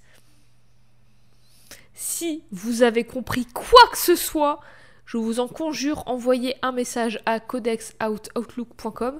Non, en fait, il y a, euh, c'est c'est un message, bien sûr, c'est un message codé. Il y a même des théories de fans comme quoi Robin a compris si vite le message et parle le russe parce que elle serait une espionne russe. Euh, J'adhère pas trop à cette théorie. Voilà, en fait, euh, c'est un peu de la merde. C'est théorie. surtout que, franchement, tu entends une phrase. On est quand même dans un contexte années 80 aux États-Unis. Tu entends une phrase en russe, tu arrives à, à traduire ce qu'elle veut dire et elle a pas de sens. Évidemment que tu vas te dire, Hum, il est codé ce message parce que bah. Bah a- oui, c'est logique, Un contexte enfin, qui un- fait que bah, bah, les Américains et les Russes sont pas très copains, quoi. Enfin, je Oui. sais pas. Bah voilà, et surtout qu'en fait Steve il lui dit oui, mais enfin non, tu t'es trompé dans la trad et tout, et Robin elle lui dit non, non, je suis sûre c'est ça, et elle et Dustin aussi disent bah en fait ça veut, enfin on comprend pas parce que c'est un code, on comprend pas parce qu'on n'a pas le code pour traduire le message codé en fait. Mais bon, il se fait tard dans la journée de taf de Steve et Robin, et du coup ils doivent fermer, et les trois, elle, lui et Dustin, s'en vont du centre commercial, mais en partant, dans les galeries, ils entendent la musique d'un espèce de carrousel qui se trouve dans la galerie là, et ils reconnaissent la musique comme étant la musique qu'il y a dans la transmission russe. Dans la transmission, en fait, derrière le message, il y a un fond musical, et c'est cette exacte musique. Robin, du coup, elle dit sûrement Ah oui, bah en Russie, ils doivent avoir les mêmes carousels ou un truc du genre, tu vois. Et Steve, il dit Ça m'étonnerait, parce que le carrousel, il s'appelle quand même l'Indiana Flyer. Genre, c'est un truc qui vient de l'Indiana, qui est ici seulement. Donc, ça m'étonnerait qu'à Moscou, ils aient les mêmes. Ce qui voudrait dire que le message en russe ne vient pas de Russie, mais d'ici même, dans le centre, dans le centre commercial Dawkins. Un peu surprise quand même. Après, je sais pas, hein, ça se trouve, l'émetteur de Dustin est incroyablement euh, performant par rapport à, sa portée. Mais ça m'étonne d'un nerd comme Dustin de se dire ma radio est suffisamment puissante pour, pour, pour capter des messages jusqu'en Russie, mais par contre, j'ai pas capté tout ce qu'il y avait entre deux tu vois? Alors qu'il y a tout plein d'ondes radio, enfin il y en a plein. Euh, il est nerd ou il est pas nerd? Il est pas fan de physique lui à la base? Laisse-moi t'expliquer ce qu'est une facilité scénaristique. La suspension d'incrédulité. Là, je suis très incrédule, sachez-le. Des fois, ah bah, tu, là, comme tu me vois, j'ai jamais été aussi incrédule de toute ma vie. Il faut bien que l'intrigue, elle avance. Écoute, au bout d'un moment, oh, ça va, bon. on va pas chipoter sur deux, trois trucs. On disait que les gens, ils nous cassaient les pieds à chipoter sur euh, cette table qui est sortie en 1985 et pas en 1984. Mais là, là regarde, typiquement, l'intrigue aurait avancé plus vite si Dustin avait dit bah mon émetteur récepteur il est pas aussi puissant. C'est pas un message qui vient de Russie. Il vient d'ici c'est sûr. certes mais il faut faire un nombre d'épisodes spécifiques dans chaque saison. Ah ils ont hésité pendant trois épisodes j'avoue. Voilà ils se sont dit est-ce qu'on fait trois épisodes sur ce petit bout de l'intrigue ou une minute? Hmm, il faut rentabiliser comme tout ça. Contactez-moi si vous voulez économiser de l'argent. c'est tout. Eve est comptable. Robin, elle, n'est pas comptable, mais elle est méga investie du coup dans les choses et elle veut aller au bout des choses et du coup elle continue d'essayer de traduire le message en russe pendant que Steve et Dustin partent un peu à la recherche d'indices potentiellement de russe dans le, dans le centre commercial. Robin, elle finit par traduire l'entièreté du message qui se termine par... Enfin, il y a d'autres trucs dedans, mais il y a notamment un voyage en Chine, ça a l'air cool. Voilà. Et du coup, maintenant qu'elle a tout traduit, elle essaye de le décoder. Et c'est alors qu'elle doit réceptionner une livraison au magasin, une livraison de Lynx Transportation, qu'elle remarque que le livreur de Lynx Transportation, sur son uniforme, il a le symbole de la boîte, et le symbole de la boîte, c'est un chat. Un chat argenté, un petit chat argenté. Tiens, tiens, ça me rappelle un hmm. truc dans un certain message en russe. Et du coup, elle commence à faire le lien. Elle fait le lien et elle part en quête d'autres indices dans le centre commercial. Elle comprend que le message par rapport au voyage en Chine, là, il fait référence au restaurant Imperial Panda et que la partie sur le jaune qui rencontre le bleu à l'ouest, ça fait référence à l'énorme horloge qu'il y a dans le centre commercial. Et du coup, Robin déduit que les Russes, en fait, ils vont faire des livraisons à ces magasins via Lynx Transportation à une heure précise. Elle accourt retrouver Steve et Dustin pour leur dire. Et là, enfin, il y a quelques jours, Robin, juste, elle servait des glaces avec un gars qu'elle n'aimait pas trop. Et là, aujourd'hui, elle fait équipe avec ce dit gars pour résoudre un mystère qui met potentiellement en danger les habitants et habitantes de sa ville qu'elle déteste. Et du coup, potentiellement les sauver. Un danger qui n'est autre que des espions russes. Il y a quelques jours, elle servait des glaces choco vanille. Hein. Et dis ça. sacrée aventure quand t'es adolescent. bah oui, voilà. en plus, elle a 17 ans, on me rappelle. Et du coup, là, elle, elle et Steve, et Dustin, mais surtout elle et Steve, commencent à faire une, sacrée bonne équipe, en fait, si vous voulez mon avis.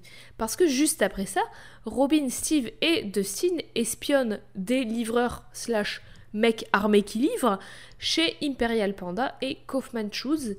Et elle voit que ces mecs déposent des boîtes sur un quai de chargement secret. Évidemment, c'est des ados qui sont maladroits et maladroites, surtout Robin qui n'a pas autant l'expérience de Steve et Dustin, l'expérience du surnaturel et des, mystères et des enquêtes un peu chelous. Et du coup, ils se font presque choper, mais ils réussissent à s'enfuir avant. Et en ayant confirmé que les livreurs étaient bien des grands méchants russes, parce que on n'est pas forcément dans la finesse. Les Russes, c'est les méchants, les Américains, c'est les gentils. J'espère que vous avez bien compris, on parlait de nostalgie des années 80. Grâce à Robin et un de ses plans élaborés, elle et Steve réussissent à se procurer une carte, à comprendre que les conduits d'aération mènent à la salle de stockage des Russes, puis promet à Erika, la petite sœur de Lucas, de la glace à vie en échange d'elle qui part en reconnaissance dans les conduits puisque c'est la seule qui passe dedans.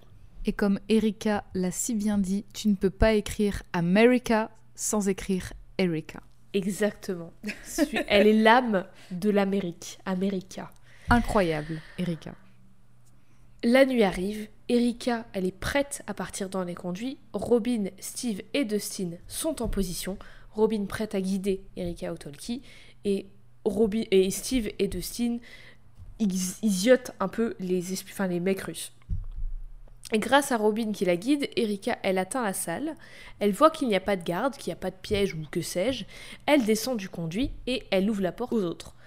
Là, tout ce petit monde farfouille un peu dans les cartons des livraisons et il découvre une espèce de bouillasse verdâtre à la Martin Mystère, là, un truc un peu chelou, radioactif dans des. J'aimais parce que du coup, t'as précisé à la Martin Mystère et là, mon cerveau a immédiatement réentendu ce que tu as la dit. Bouillasse verdâtre. La bouillasse verdâtre.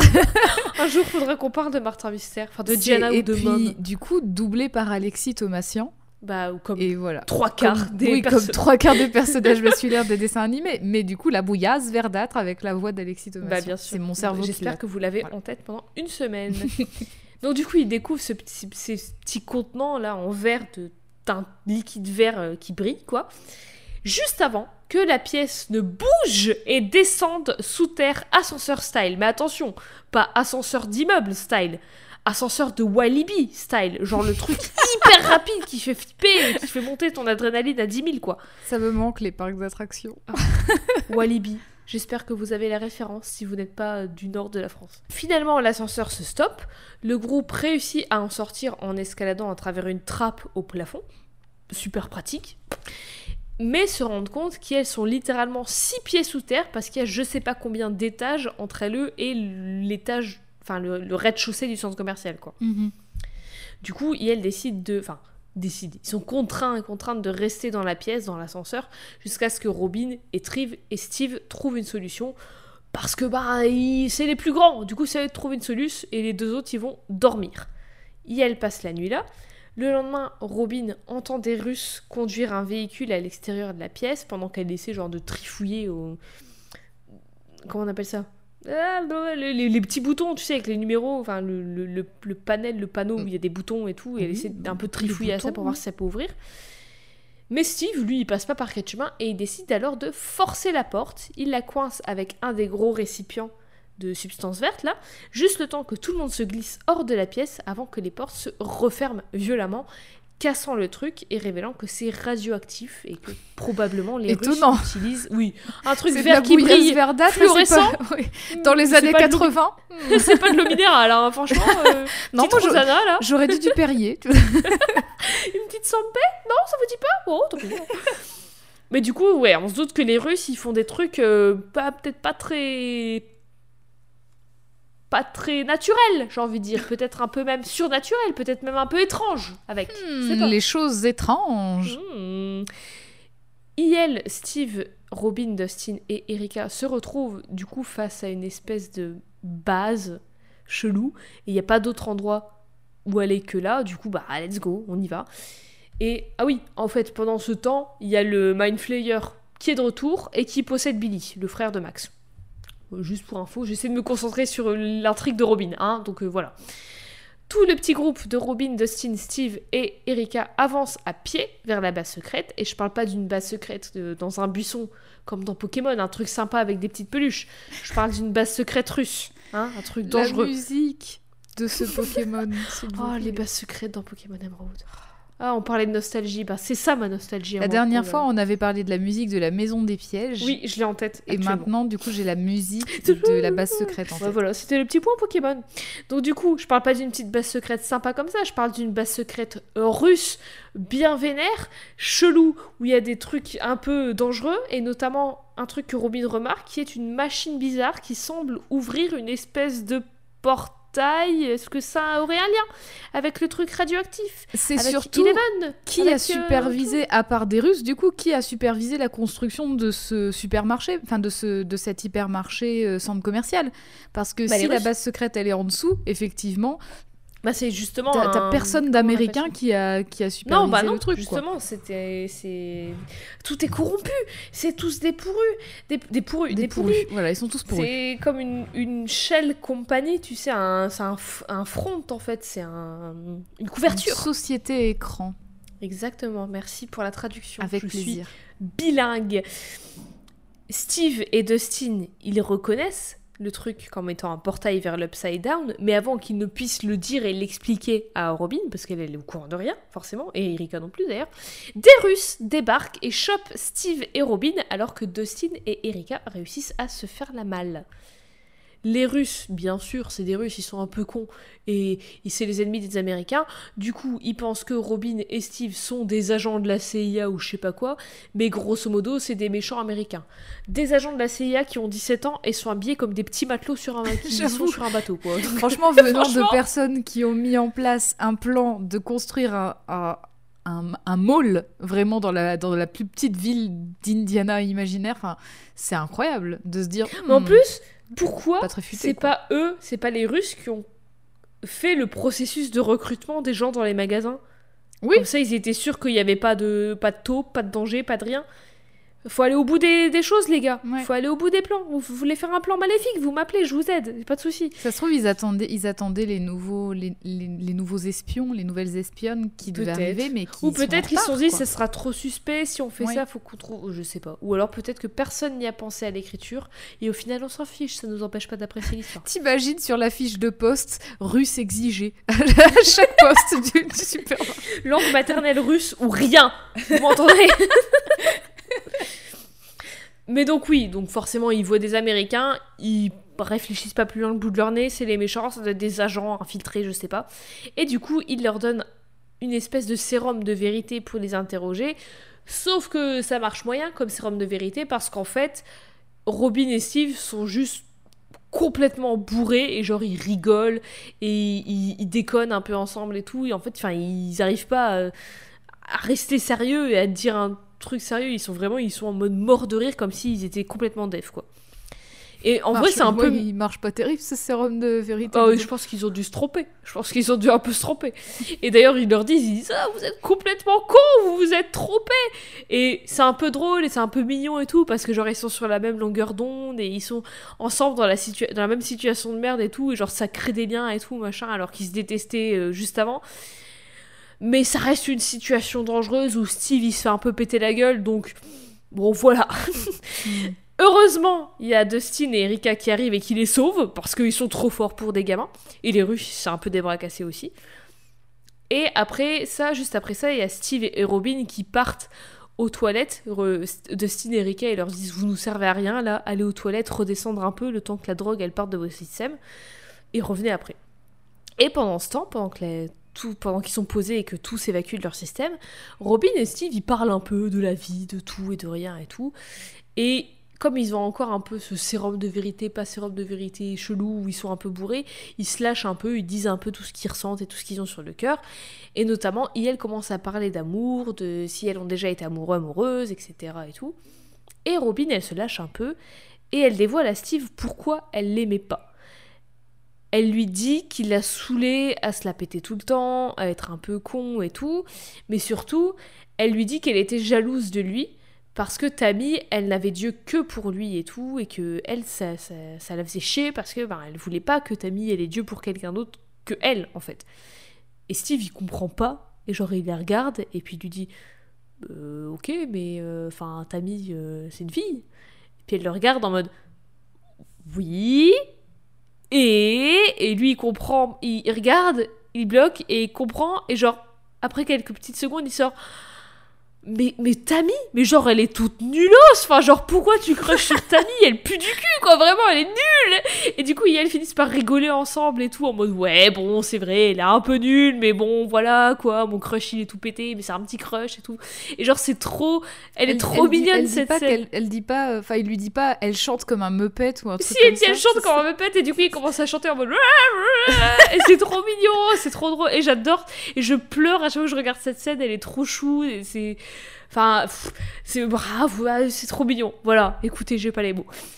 Et elles sont finalement interrompues par Dustin et Erika qui les retrouvent et sont en mode Allez, oh, vite, il faut se barrer, là, il y a des Russes, merde, on est en danger. Et du coup, tout le monde finalement se retrouve à la surface, enfin, au rez-de-chaussée du, du centre commercial, quoi. Mais la surface pour eux. Et tout le monde est là. Il y a Will, il y a Eleven, il y a Mike, il y a Max, il y a bref, tout le monde. Il y a Joyce, machin, tout, tout, tout le monde est là. Mais toutes les sorties sont fermées par les Russes qui ont enfermé tout le monde dans le centre. Là, Eleven, elle arrive un peu comme une sauveuse et elle balance une voiture d'exposition sur des Russes, sauvant Robin par la même occasion et Steve et Erika et Dustin qui se cachaient des dix Russes. Et enfin, Robin, elle rencontre Eleven, Nancy et Jonathan et toute la team. Mais elle est quand même maxi confuse parce qu'elle vient de voir une gamine de, je sais pas, 13 ans balancer une voiture mhm. avec son esprit. Donc elle est quand même un peu. Euh, alors oui, les Russes, méchants. Ok. La bouillasse Mais la télékinésie, peut-être on m'explique. elle avait pas encore, à part le portail qu'elle avait vu vite fait, elle avait pas encore vu les bails tout surnaturels. Et genre le portail, enfin, je pense que tu peux te l'expliquer. Enfin, genre si t'as jamais vu de trucs surnaturels, tu peux te l'expliquer en disant euh, je sais pas, c'était la fusion d'un truc très chaud qui faisait une couleur bizarre sur un, un matériau. Oh, ils ont juste mis des bandes de LED, quoi. Bah non, mais tu peux, tu peux essayer de te l'expliquer. Ton cerveau, il peut s'expliquer relativement hmm. euh, cartésiennement. Tu vois ce que je veux dire? Est-ce que c'est le bon mot Cartésien, je ne sais pas. Mais donc, bref, c'est sa première interaction avec quelque chose de surnaturel et tout. Et il y a Eleven, il y a les bails supernaturels.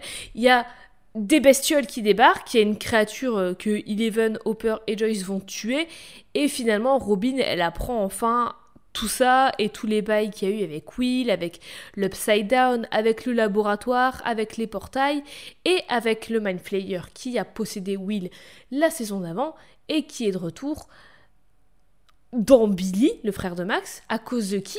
À cause des Russes qui s'amusaient à ouvrir des portails tous les 5 matins. Et oui, c'est ça qu'ils faisaient en dessous de ce centre commercial en fait. Avec cette substance chelou, en fait, ils faisaient des grosses machines pour essayer d'ouvrir un portail.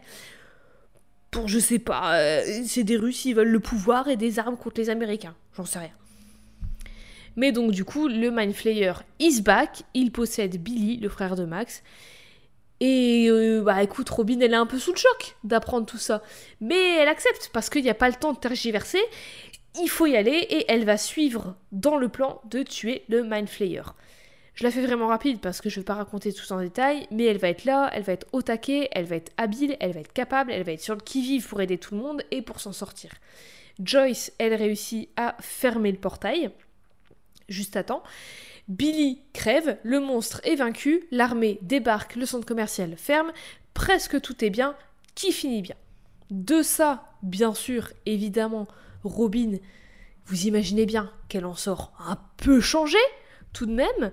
Elle qui se faisait tant chier à Hawkins, ben au final, elle en a pour son argent. Elle a bien été servie. Elle n'est pas déçue du voyage. Elle a bien fait de prendre son mal en patience. Hein. Franchement, ouais. elle a bien fait d'enchaîner les tafs et tout, parce que quand même, ce taf, bon, elle a manqué de mourir, mais elle, elle ressort de tout ça avec des potes, avec une vision du monde qui a à poil changé, et surtout avec un meilleur ami. Parce, que, elle et Steve, bah ils, sont ils s'entendent vraiment trop bien. Au final tous ces a priori sur lui et tout et lui sûrement ses a priori sur elle c'est poubelle. Et ils, sont découverts genre âme sœur platonique. Enfin genre vraiment ils, ils, se complètent trop bien. Leur relation elle est trop trop cool. Oui si elle était restée au cinéma elle aurait pas elle aurait eh pas eu tout ça finalement. Mais elle reste pas non plus à Scoop Ahoy parce que bah, le centre commercial il a fermé. Et du coup trois mois plus tard Robin et Steve trouvent un nouveau petit job ensemble dans un vidéoclub. Donc quand même, l'intérêt de Robin pour le cinéma, il est quand même toujours là. Hmm. Et ça continue en même temps la tendance de Robin à avoir plein de petits, plein de petits tafs, toujours certainement pour économiser et avoir assez de thunes pour se barrer Dawkins au final, quoi. Et là, on arrive à la saison 4, la dernière saison en date qui est sortie il n'y a pas moins de un mois, un petit peu plus d'un mois, un petit peu plus d'un mois, et dont la fin de la saison, les deux derniers épisodes, il me semble, en tout cas le final de la saison, sort aujourd'hui, si vous écoutez cet épisode le jour de sa sortie, ou en tout cas, ça sort le 1er juillet, vendredi 1er juillet, qu'est-ce que vous voulez que je vous dise? Saison 4, Robin, elle a maintenant 18 ans et ça se passe en 1986. Robin et Steve sont meilleurs amis donc, et elles bossent toujours ensemble au vidéoclub et Steve il la conduit même au lycée alors que lui il y va plus. Lui il a terminé le lycée mais Robin elle y est encore. Elle est d'ailleurs dans la même classe? Euh, si, mais elle a dû, je sais, il me semble que c'est pas expliqué, mais elle a dû redoubler. Écoute, après le truc des classes aux États-Unis, c'est un peu chelou parce que des fois t'es même pas dans la même année, mais t'as le même cours. Oui, parfois ils mutualisent les. Parce qu'il y a des cours, euh, ouais, il y a des cours mutualisés, il y a des cours, euh, des trucs AP, tu sais, Advanced Practice ou je sais pas quoi, où c'est pas forcément les mêmes années et tout, mais en fait c'est une option que tu choisis et du coup, enfin, c'est des trucs un peu compliqués. Mais en gros, tout ce qu'il y a à savoir, c'est que elle, elle est toujours au lycée et Steve y est plus. Robin, elle est toujours dans l'orchestre de l'école, dans le marching band, et elle joue toujours du corps d'harmonie. Et en plus, elle crush. Elle crush plus sur Tammy, qui elle non plus n'est pas au lycée, mais elle crush sur Vicky, une autre meuf de l'orchestre. Robin, elle est un peu submergée, d'ailleurs, parce que cette fois-ci, c'est un peu différent de Tammy parce qu'elle lui parle à cette meuf. Enfin, genre, elle est dans le même club qu'elle, elle se parle et Mhm. tout, elles sont beaucoup plus proches qu'elle l'était avec Tammy qui était un crush de, de vue, quoi. Enfin, tu Oui, vois, a- là il y a de euh. meilleures raisons de lui proposer de partir en France, quoi. Au Oui, moins elle déjà. lui parle. Il y, a, il y a eu des bonjours, il y a eu des ça va, il y a eu du c'est quoi ton instrument, il y a eu, enfin, tu vois. Oui. Bon, elle lui parle vite fait, mais elle lui parle. Alors que Tammy, voilà, c'était inatteignable. Et elles ont des trucs en commun et tout, donc il y a peut-être un petit moyen. Mais Robin, elle a la tête partout et nulle part à la fois et elle panique un peu. Steve, il lui dit Mais bah écoute, bah va la voir. En fait, va la voir, parle-lui, demande-lui si elle veut traîner avec toi et tout. Mais Robin, elle dit qu'elle peut pas parce que, en fait, ici, elle dit le mauvais truc et tout. Et enfin voilà. Et puis, il peut pas comprendre parce que lui, s'il demande à une meuf de sortir avec lui et qu'elle lui dit non, bah c'est tout, c'est pas grave. Et il passe à Mhm. autre chose et la meuf passe à autre chose et tout. Alors que si elle, elle demande à une meuf et qu'elle dit non, et qu'en plus elle dit non, je veux pas sortir avec une fille, et qu'en plus elle le dit à tout le monde, bah c'est fini pour Robin. C'est Mhm. fini, elle est la paria de la ville, elle est, enfin, ça, ça met en danger sa réputation, peut-être que ses parents ils vont l'acheter, enfin tu vois, c'est trop dangereux en fait.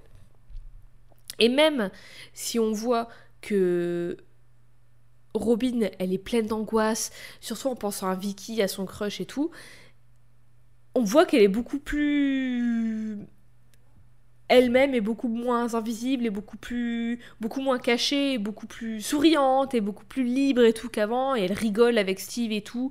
Elle est elle est visiblement moins déprimée qu'avant d'être à Hawkins même si bon c'est toujours pas son rêve d'être là. Mais ça va mieux quoi. Ça va mieux et ça se voit. Et ça fait plaisir. Pendant ce temps, il y a du changement chez les kids parce que c'est plus vraiment des kids vu qu'elles sont maintenant au lycée. Et Will et Eleven, ils sont au lycée en Californie parce qu'elles ont déménagé en Californie à la fin de la saison 3 suite à la mort, entre guillemets, enfin la disparition d'Hopper. Ils ont déménagé en Californie avec Joyce et Jonathan. Hmm. Joyce, Jonathan, la chanteuse, vous l'avez. Will et Eleven. J'ai vu les deux mots, ça l'a fait dans mon cerveau, ça a complété. Pardon. Will et Eleven, du coup, sont frères et sœurs. Enfin, Will, Eleven et Jonathan sont frères et sœurs, puisque Joyce a en, en gros adopté Eleven. Et Yel ne Elle l'a adopté d'ailleurs sous son prénom, Jane, Oui, pour Jane, en son plus une vrai prénom. Ouais. Qui est bah, son vrai prénom, mais oui. Et c'est marrant parce que Jane, ça fait un peu Jane Doe, qui est le nom qu'on donne aux personnes retrouvées, Ouais. genre au corps retrouvé dont on ne sait pas qui c'est en fait. Et d'ailleurs, un Donc, petit un peu déçu que Will s'appelle Will parce que ça, sinon, ça aurait vraiment fait une famille que avec des J. Il aurait pu s'appeler John. En plus, il a disparu. Il se serait appelé, ça aurait fait John, Doe. et Jane Oh là là, Doe. Oh là là. oh là là là là Mais embauchez-nous Mais nous sommes des purs scénaristes, mince alors. Mais bon, oui, donc Yel, Eleven et Will, enfin Jane et Will, ne peuvent compter que sur elle, surtout qu'Eleven, elle se fait grave bully au lycée en fait. Elle se fait, Mm. se fait un peu marcher dessus, tout le monde se moque d'elle et tout, parce que c'est un peu la meuf renfermée sur elle-même. En même temps, elle vient de perdre son père, euh, enfin Hopper, il, il Mm. est, elle pense qu'il est mort, donc elle vient de perdre un peu son père, quoi. Et puis en plus, elle et se elle vient sent de vraiment- déménager et quitter tous ses potes. Ouais, et elle euh, se sent très impuissante parce qu'elle a perdu ses pouvoirs. elle a pu ses pouvoirs et enfin elle a quand même vécu pas mal de traumatismes la gamine donc euh, voilà. De leur côté, Mike, Dustin, Lucas et Max, les dynamiques aussi, elles ont un peu changé. Max, après la mort de Billy, elle s'est complètement renfermée sur elle-même. Lucas, il fait partie de l'équipe de basket et du coup, il fait un peu partie des cool kids. En tout cas, il l'essaye parce qu'il veut plus être vu comme le nord un peu qui se fait Mm. bully euh, maintenant qu'il est au lycée. Et Mike et Dustin, eux, ils ont pas vraiment changé, juste ils ont des nouveaux potes, dont Eddie, qui est plus, plus âgé, il a l'âge de Robin, avec qui il joue au, à Donjons et Dragons dans un club qui s'appelle le Hellfire Club. Ah, et, Et aussi d'ailleurs, je trouve que l'acteur est. de Eddie. Ouais, je trouve que l'acteur, ça lui va mieux les cheveux longs que les cheveux courts. Grave Je trouve Mais que ça lui va tellement mieux les cheveux longs. Et surtout, ça lui va. eh ben, en fait, ça lui va mieux les cheveux longs et aussi quand il a pas de barbe parce que dans la vraie vie, il a les cheveux courts et une barbe et on dirait pas la même personne. Bah, c'est fou, oui, on dirait pas la même personne, c'est Mais incroyable. oui, ça lui va trop bien les cheveux longs. Et je l'aime bien, j'aime bien ce personnage, il est cool, Eddie. Au début, j'étais un peu en dos, oh, il me saoule, Ouais, il, il est il bruyant et tout.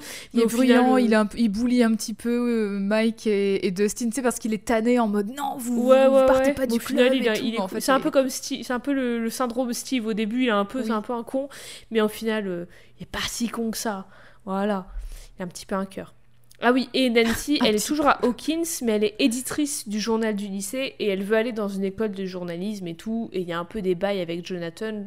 Jonathan, oui, parce qu'elle sort avec Jonathan maintenant, puis avec Steve. Mais leur relation, elle est pas très stable, elle est un peu chelou et tout. Bah, surtout qu'en plus, elle est à distance maintenant. Bah ouais, ça joue beaucoup. Mais bon, c'est Stranger Things, c'est les choses étranges, du coup, il faut de l'étrange, il faut du mystère, il faut de l'horreur, il faut des créatures cheloues.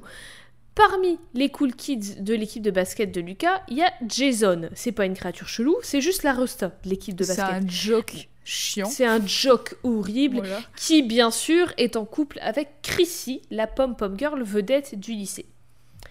À côté de ça, Eddie, donc le nouveau pote de Mike et Dustin, c'est un peu un métalleux et un peu un slacker aussi. Mais contre toute attente, lui et Chrissy, ils se, ils se parlent. Et ils se retrouvent dans les bois, notamment parce que Chrissy, elle veut lui acheter de la bœuf pour essayer de calmer les visions un peu cheloues qu'elle a, des visions de mauvais souvenirs qu'elle a avec sa mère, Mm. et aussi des visions d'une vieille horloge, un peu étrange. Elle dit pas à Eddie forcément que c'est pour ça, mais c'est pour ça qu'elle veut acheter de la bœuf. Oui, mais on, on voit qu'elle est très très. Elle est, elle est giga angoissée et elle a des Ouais. hallucinations. Donc en fait, elle se dit bon, je suis peut-être un euh, peu en train pas de devenir zinzin, il me faut ouais. de la bœuf, quoi. Ça va pas. Contre toute attente, les deux s'entendent bien et tout ça, et ils vont même, après s'être retrouvés euh, euh, une fois dans les bois, ils vont se retrouver dans la caravane d'Eddie le soir pour finaliser la transaction. Et Max, d'ailleurs, qui habite dans la caravane en face. Je dis caravane, c'est pas euh, genre euh, caravane dans un camping, en fait, c'est genre des trailer parks aux États-Unis. Oui, c'est en genre des mobilhomes, quoi. Oui, mais voilà, ils vivent dans des mobilhomes. Ouais. C'est ça, c'est plus ça qu'une caravane. Et donc Max, qui habite dans le mobilhome en face, elle les voit entrer de euh, Eddie et, et Chrissy, elle le voit entrer dans le mobilhome de Eddie. Malheureusement pour Chrissy, pendant qu'elle attend que Eddie revienne avec, un, avec ce qu'il faut, quoi, elle se fait comme possédée, elle lévite dans les airs, ce qui fait maxi flipper Eddie qui vient de revenir, normal. Normal. Meuf qui vole. Ce qui va le faire encore plus flipper et l'horrifier, c'est que les membres de Chrissy se disloquent de partout, ses yeux rentrent dans son crâne et elle meurt. Pourquoi je raconte ça? Parce que Eddie va du coup se barrer, être recherché par les keufs, Max va prévenir Dustin et Mike, et les trois vont aller demander de l'aide à Steve et Robin pour le retrouver. Et ils vont le retrouver comment? Grâce au génie de Robin, qui a une oui. idée de génie Oui. de chercher dans le fichier client du vidéoclub qui a loué quoi et, en, en- et réussi à déduire où habite le pote d'Eddie chez qui il pense et elle pense qu'il se cache et il va être là elle va avoir Qui raison qui est- donc comme quoi Qui est encore même une pas fois son pote, qui est plutôt son fournisseur, en fait. oui de- oui de mais bon quoi. ils disent Mais que oui. c'est son pote quoi encore une fois merci Robin qu'est-ce qu'on ferait sans toi? En plus, elle est vraiment bien cette scène parce que Elle est trop elle- cool. ils ont juste, en fait, ils ont juste un, un surnom et un prénom pour ce, ce fournisseur. Oui, Et du, du coup, coup, déduisent le ce qu'ils prénom, regardent. Et c'est par rapport à ce qu'il regarde. Vraiment, qu'est-ce qu'il a loué récemment? Ah non, non, ça c'est pas son genre, non. Enfin, Bah, genre, ils se c'est disent, pas le oui, genre c'est un mec qui dealer. de la bœuf, c'est oui, un dealer slacker et tout, qu'est-ce qu'il doit regarder? Oh, ça, à mon avis. Et bah ouais, elle avait raison. Eh bah Comme oui, quoi, du premier coup. Bah là, tu vois, regarde, ils ont, là, ils, ont, ils sont allés à l'essentiel. Elle a deviné du premier coup. Ils auraient pu le faire pour, le, pour l'émetteur radio. Je, bah, je ils ont appris leurs position. erreurs, peut-être. Peut-être qu'ils se sont dit, alors, saison 3, on a forcé. Saison 4, on va aller droit au... En plus, il y a tellement de choses qui se passent dans cette Ah oui. saison, franchement, faut y Et aller. puis même les épisodes pas le sont vachement plus longs aussi, donc. euh, Ouais, c'est clair. Tout ce petit monde, du coup, go direction cette baraque et retrouve un Eddie complètement traumatisé et terrifié. Normal. Enfin, moi, franchement, je vois ce qu'il a oui, vu. dans- Déjà, en le voyant dans la série, ça m'a un peu traumatisé. Je l'aurais vu dans la vraie vie, j'aurais moins fait la maline.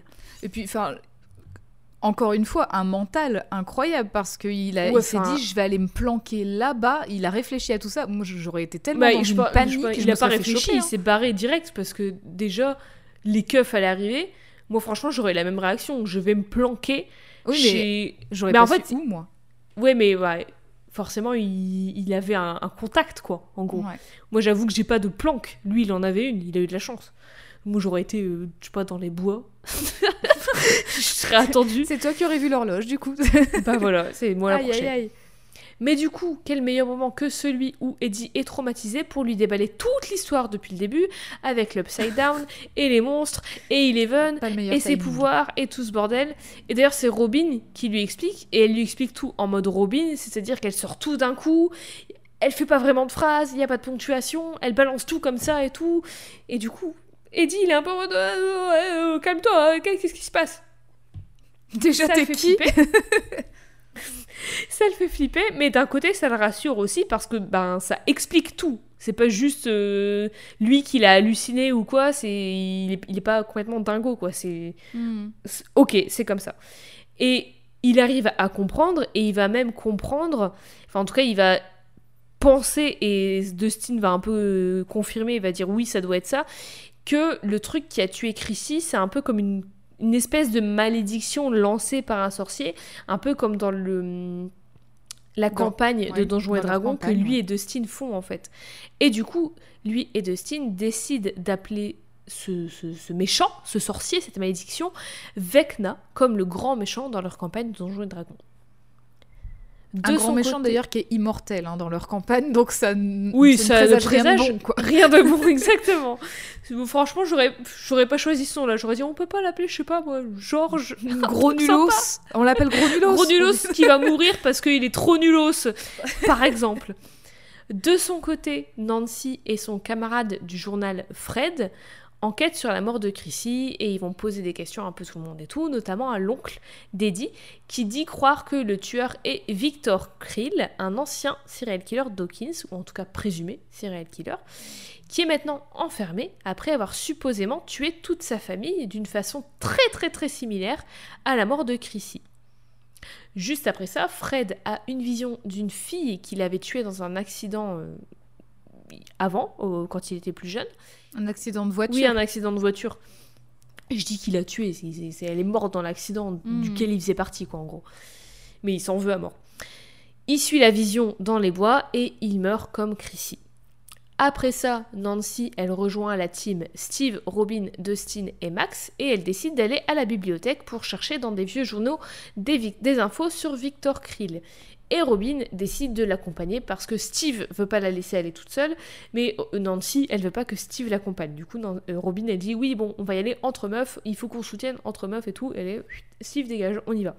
Steve, du coup, Steve redevient, redevient le babysitter. Steve redevient le babysitter, exactement. Et il y a re de nouveau un truc entre Steve et Nancy parce qu'en fait, il y a tout ce truc où Robin, elle dit qu'elle crush sur Vicky et Steve, il est un peu en mode oui, mais moi, j'arrive. Enfin. Je, je fais plein de dates avec plein de meufs, mais j'arrive pas à trouver une meuf que j'aime bien en fait. Et au final, tu il se rend un peu compte que peut-être qu'il aime toujours bien Nancy et que ça, ils ont jamais vraiment clôturé leur histoire et ça le fait un peu Mhm. chier. Et du coup, il y a un peu toute cette tension entre eux aussi. Au départ, Nancy, elle est pas forcément super pote avec Robin, surtout que Robin, elle est, elle est très là. Tout le Oui, temps. elle, est, là, est elle- hyper expansive. Ah, tu sais qu'elle est là, tu peux pas la manquer. Elle est hyper active, elle parle tout le temps, elle s'inquiète de tout, elle dit tout ce qu'elle pense, tout ce qu'elle ressent. Alors que Nancy, elle est très calme, elle est très. Enfin, tu vois, elle est, elle, est- elle est, sereine. Bah, elle est Elle- beaucoup plus réservée, Nancy. Beaucoup plus réservée, et puis, enfin, tu vois, elle, elle sait vraiment euh, être posée. Alors que Robin, moyennement. Moyennement. Bref, à la bibliothèque, toutes les deux découvrent que Victor Krill a dit que c'est pas lui qui avait tué sa famille, mais que sa famille avait été tuée par un démon. Démon que les filles déduisent être Vecna. Et ça, ça, elles l'ont trouvé. Elles l'ont pas trouvé dans n'importe quel journal. Elles l'ont trouvé dans un journal Oui. un petit peu, pas un peu Complotiste, complotiste, mais en tout euh. cas, un- oui, un journal de, de surnaturel, quoi. Donc Oui, c'est voilà. plutôt, euh, Pas les trucs Investi- pris au sérieux. voilà, pas pas, les- pas un gros journal genre le Hawkins Times, tu vois. C'est Oui, vraiment. voilà. Surtout que c'était entre un un article genre les aliens ont fait les pyramides. Et, Oui, c'est ça. Voilà, c'est vraiment un truc un euh, peu bon. complot. Mais bon, là, il s'avère que. Et c'est dans le mille parce que bah elles sont elles, elles- elles savent qu'il y a des trucs surnaturels comme ça et donc voilà elles ont vu elles l'ont vu de leurs yeux vus. Pendant ce temps. Jason, le sac à merde de l'équipe de basket là, qui il, il pense que la panique sataniste c'est un vrai truc et pas une panique morale et pense donc que le gars qui joue à Donjons et Dragons, Eddie, il pense que c'est un sataniste et qu'il a sacrifié sa meuf Chrissy. Alors, non, la satanique panique, comme son nom l'indique, c'est une panique morale de cateau de merde qui persiste encore aujourd'hui sous d'autres formes et qui a des impacts bien réels encore aujourd'hui.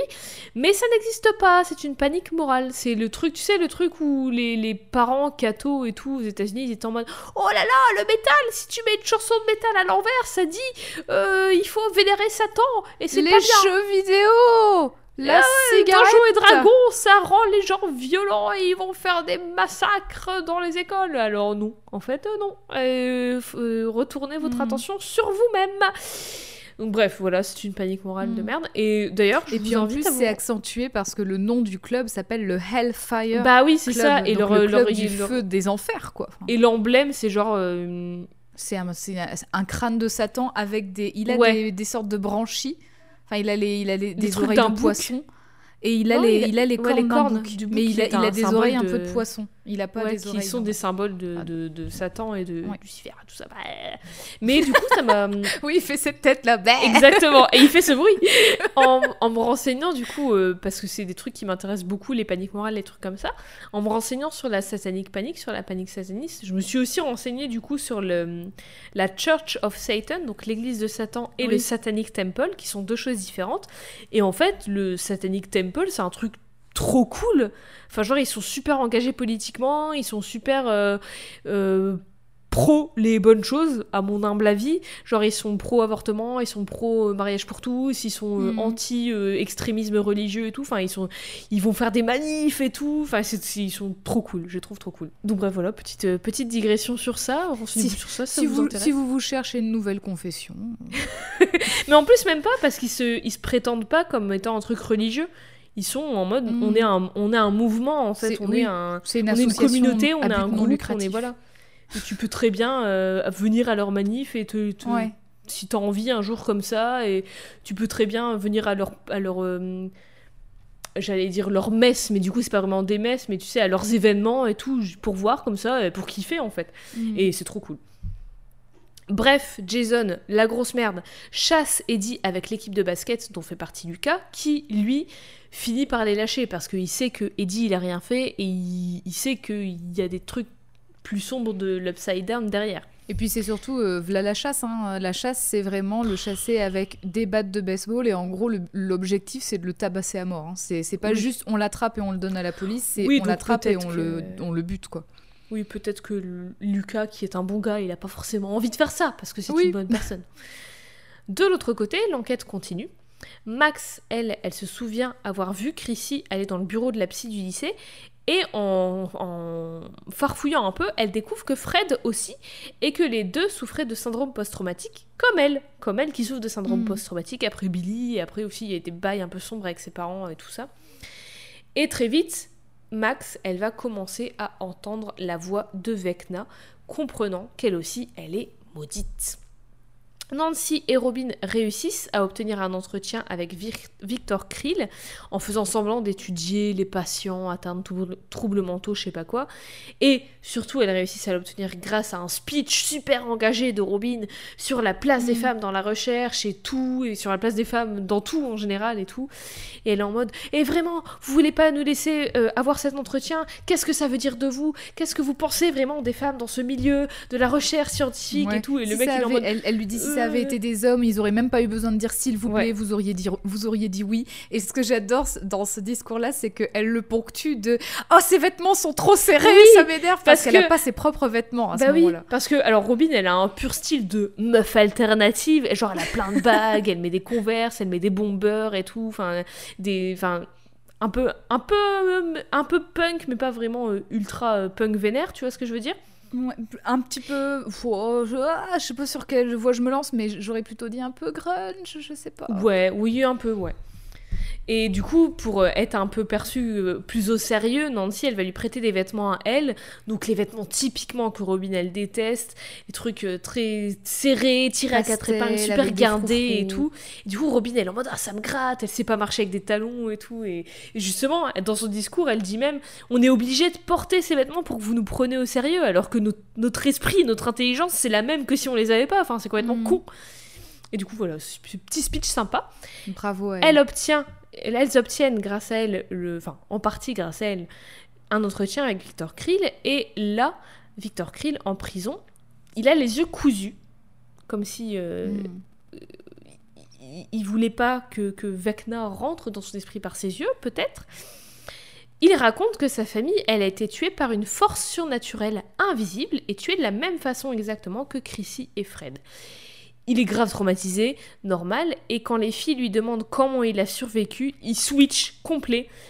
Et il chante une chanson, genre il chante une chanson en mode enfin, tu vois, genre vraiment il, il, est pas bien, le pauvre, mhm. et il répond plus de rien. Les filles comprennent que c'est la chanson qui l'a rattaché à la réalité, c'est grâce à ça qu'il a qu'il a pas été euh, maudit slash possédé.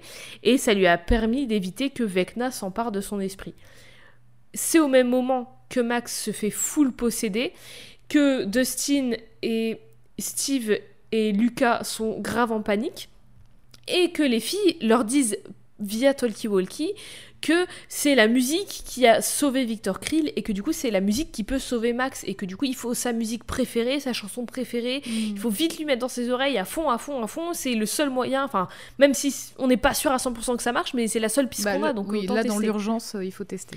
Et en fait, pendant que Max, elle se fait posséder, elle est dans une espèce de monde chelou où elle parle avec Vecna, comme si elle était dans son esprit à lui, où il y a des bouts de maison un peu bizarres et tout.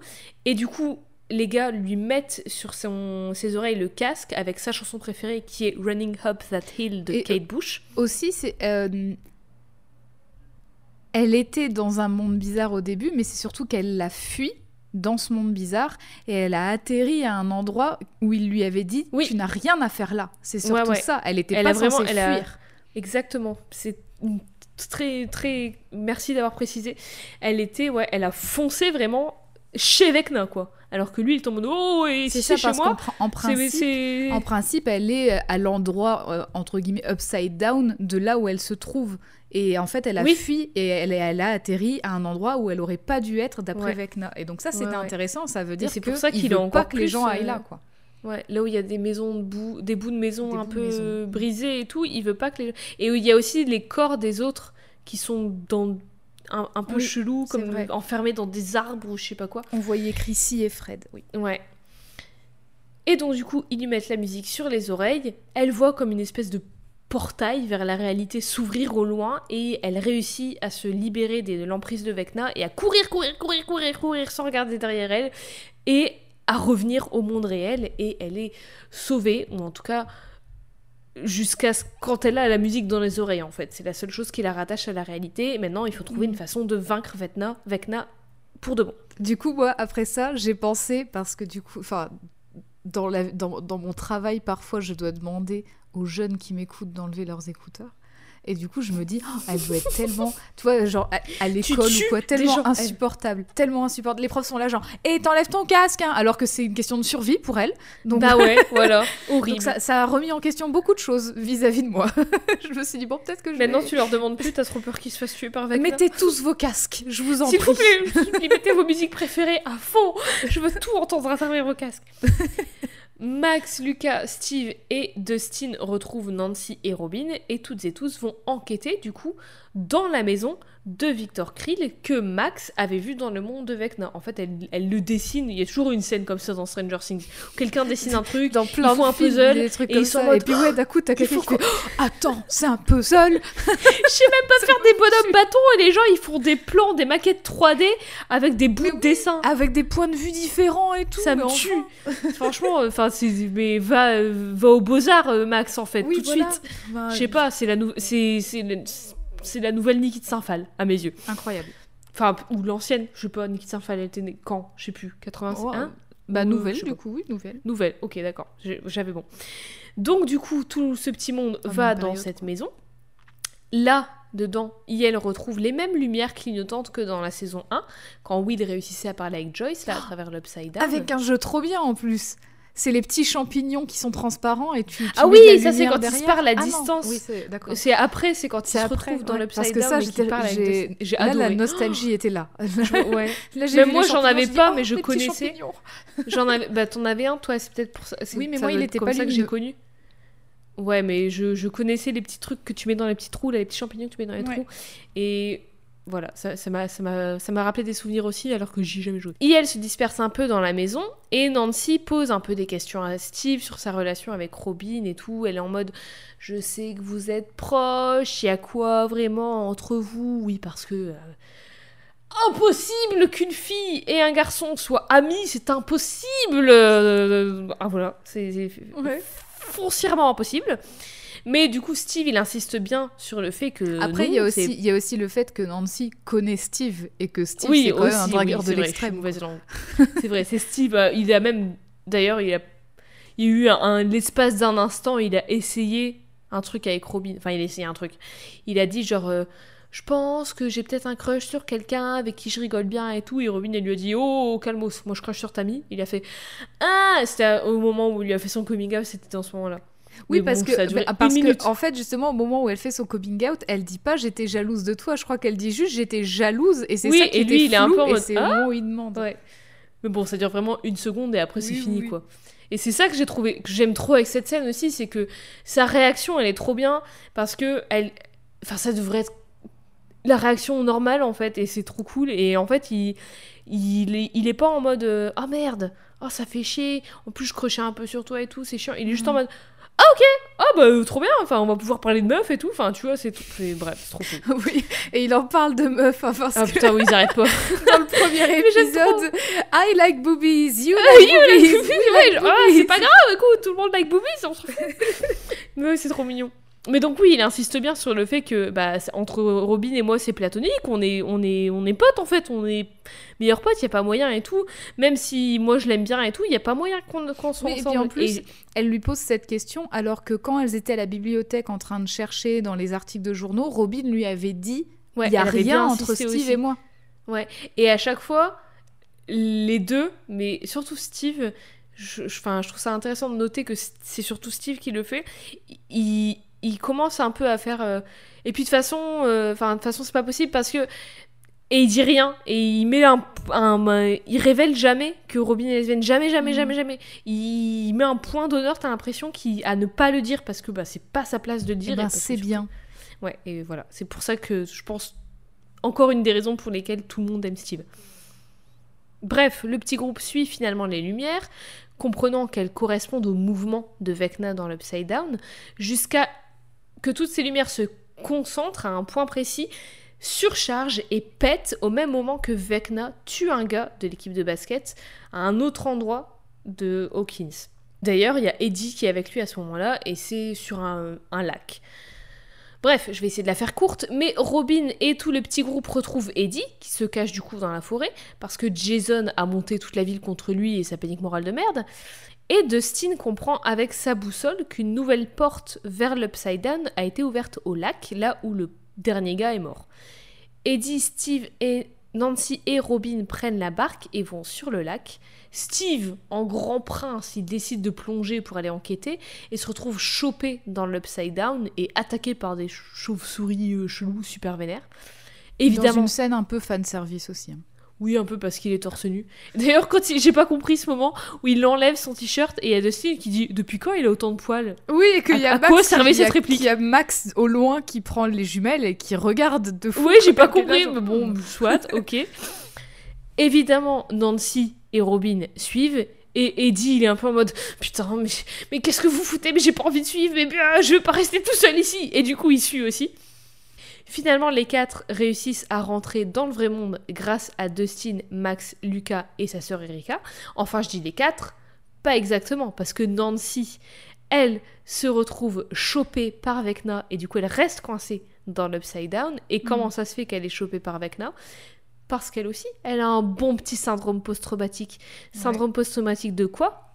Par rapport à bah, Barbe. Ouais, qu'elle se traîne depuis la saison 1. bah ouais, parce qu'elle s'est... Elle a découvert qu'elle était morte et tuée par un démogorgone et tout. Elle pense plus qu'elle est, qu'elle est disparue. Mais elle s'en veut un mort. Parce qu'en fait, au moment où Barbe, elle est morte, elle s'est fait tuer, elle était toute seule à la soirée de Steve parce que Nancy, elle était partie avec Steve dans sa chambre et du coup, elle s'en veut à mort. Et la première partie de la saison 4 se termine là, avant la fin, qui sort aujourd'hui même si vous écoutez, écoutez cet épisode le jour de sa sortie. J'ai je suis pas je me suis pas attardée sur l'arc euh, d'Eleven, Will, Mike et Jonathan sur cette saison parce que en les suivant, on découvre qui est Vecna et pourquoi il fait ce qu'il fait et tout. Et je vous ai déjà spoilé les trois quarts du truc, donc bon, voilà et puis, en vrai, ça pourra nous faire d'autres épisodes avec Eleven, avec Tansy. Oh, peut-être. Oh. et puis, ouais, voilà, je me concentrais sur Erika la, ah, queen ultime. Et c'est l'épisode sur Robin. Donc bon, oui. voilà, j'allais pas tout raconter non plus. Déjà que j'ai pas raconté beaucoup de choses. Et ah oui, et Vicky, le crush de Robin, ben elle disparaît total de l'intrigue. Mm. Robin, elle en parle au début, mais plus trop après. mais en même temps, il y a pas trop le temps, quoi. Et puis, elle, enfin, c'est pas la, enfin, Vicky n'a pas de place dans ce non, non, bah qui non, se déroule, quoi. Du coup, donc effectivement, pour et puis ouais, Robin, elle est en mode full enquêtrice du surnaturel. Elle va se battre avec des chauves-souris démoniaques pour sauver son meilleur pote. Donc pas trop le temps de dire euh, ah mais Vicky quand elle joue sa flûte ou je sais pas quoi, oh, elle est trop belle. Enfin, tu vois, surtout, t'es dans, dans une enquête pour aller chercher Vecna et tu te dis J'aimerais bien quand même qu'on qu'on explique si tout à Vicky. Là, on, raconte tout à Vicky et elle fait équipe avec nous parce que bon. Il y a moyen qu'elle nous aide, je sais pas, elle peut faire une bah petite flûte magique et jouer avec sa flûte et puis voilà. elle joue, elle joue votre musique préférée. Elle nous appelle comme ça tous. Écoute, il faut bien qu'on se relaxe un peu à un moment aussi. Peut-être qu'elle peut nous jouer une petite balade, j'en sais rien. On peut pas aller regarder un match là, franchement, et jouer un peu avec la fanfare. Tranquille. Non mais voilà. Et après ça, bah bon, déjà, oh, je vous ai à l'œil, on va voir si elle meurt pas sur la fin de la saison 4 là. D'ailleurs, cela dit, bonne idée d'écouter cet épisode avant de regarder les deux derniers épisodes de la, de la série, enfin de la saison 4. Comme ça, ça vous fait quand même ça un, fait un petit, récap. Voilà, un petit récap, bah centré sur Robin, mais un petit récap quand même. Bah oui. Mais bon, s'il vous plaît, euh, scénariste, ne tuez pas Robin sur cette fin de saison 4 parce que vraiment notre hors-série oui numéro 2 le HS numéro 2 mais parce que vraiment vous faites exprès si vous faites ça. Enfin là c'est même plus un tant soit peu caché. C'est vraiment fait exprès. Il y a en fait tout le monde est susceptible de... mourir mais si vraiment c'est Robin qui meurt et puis il y a aussi le fait que il vient d'arriver enfin il y a il y a la il y a aussi le tout le sujet aussi autour de Will oui. il, est, il est très queer codé et en fait il y a bah rien oui il est clairement il a clairement un crush sur Mike là vraiment oui bah oui si tu dis que c'est pas le cas c'est pas possible mais voilà des œillères euh, grosses comme je sais pas quoi et d'ailleurs, il y a le fait de pas vraiment, euh, tu vois, qu'il y a toujours ce genre de chaud froid de queer coding euh, qui est là, oui, alors et que puis il est jamais vraiment exploité son le exposé, Son exposé, il est sur Alan Turing. Oui, pardon. alors pardon, premier épisode, on le voit sortir de chez lui avec un une espèce de poster, enfin c'est une pancarte Alan Turing parce qu'ils ont un exposé à faire. J'ai vu ça, je fais c'est bon, c'est bon. Bah oui, il est gay. Enfin pardon, pardon, mais on sait on se sait. Mais apparemment, j'ai vu que je ne sais plus qui avait dit dans une interview que ça allait être abordé dans la deuxième partie de la saison. Abordé comment maintenant? Ça veut dire quoi aborder Ça veut tout rien dire. Ça se trouve, il va juste. Après, alors c'est moi qui extrapole, mais parce que j'ai trop envie qu'il y ait cette scène. Mais il y a une scène dans le trailer où on voit lui et où on voit Jonathan faire un gros câlin à Will en mode euh, en mode mon frère, hein, je t'aime et tout. Et j'étais un peu en mode ça se trouve il fait son coming out, ça se trouve il dit qu'il a un crush sur Mike. Oh, oh là là, s'il y a cette scène, je vais chialer. Bon voilà, ça c'est juste mes envies. Mais oui, donc j'espère vraiment que Robin elle va pas mourir ou que Will va pas mourir parce que déjà que dans les deux premières saisons il était Oh, soit clair, disparu, soit pas lui-même. Dans la troisième il sert pas à grand chose dans mon souvenir. Donc euh, bon voilà, si vous pouviez ne pas l'occulter complètement. En revanche, je trouve que c'est un peu, enfin, pour revenir à Robin, j'espère vraiment continuer à la voir encore plus, encore plus investie dans les mystères, qu'elle ait une plus grande place, qu'on voit peut-être sa famille parce qu'on n'a toujours pas vu ses parents. Ouais. Peut-être qu'il y ait Mr. Hauser qui revienne. Peut-être même qu'elle ait une histoire avec Vicky, ça serait trop cool. Mhm. Et j'ai l'impression, c'est trop bizarre parce que j'ai l'impression, je savais pas qu'il allait avoir une saison 5 et j'avais trop l'impression que la saison 4 c'était la dernière. Moi aussi, mais en fait c'est parce que c'est parce qu'ils l'ont. Je pense que c'est parce que ils disent à chaque fois pour annoncer la saison 4, ils disaient regardez la dernière saison. Alors oui, Ouais, la dernière en fait, ils ont dû- date, ils mais ont du dû coup renouveler, la euh, dernière comme si c'était la dernière dernière. Donc faut pas. En fait, je pense que c'est la com qui m'a beaucoup influencé. Moi aussi, Parce mais même disaient dans la dernière saison dans la com. T'as l'impression que c'est que que l'intrigue là, c'est Ah oui, c'est tout ce qu'il y avait hein. avant, ça menait Ouais. à ça et il peut rien avoir après. C'est ça. Enfin, sans spoiler bah ce oui. qui se passe, enfin tout le truc avec Eleven et Vecna et tout, il se Mhm. passe quoi après en fait? Et Alors, peut-être que annoncé ça que la ré- cinquième serait la dernière.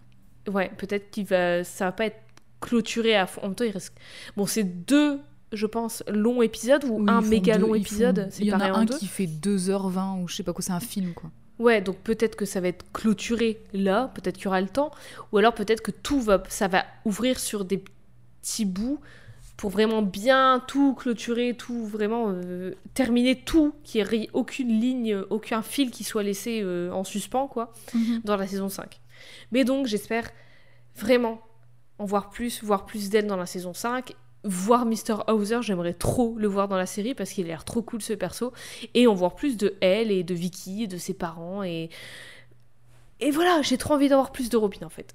Mais voilà, c'était Robin Buckley, une meuf qui se fait chier dans sa petite ville paumée, qui se sent pas à sa place, qui est jugée un peu comme la meuf chelou, et qui sait qu'elle va très certainement encore être encore plus jugée si elle était complètement à 100% elle-même.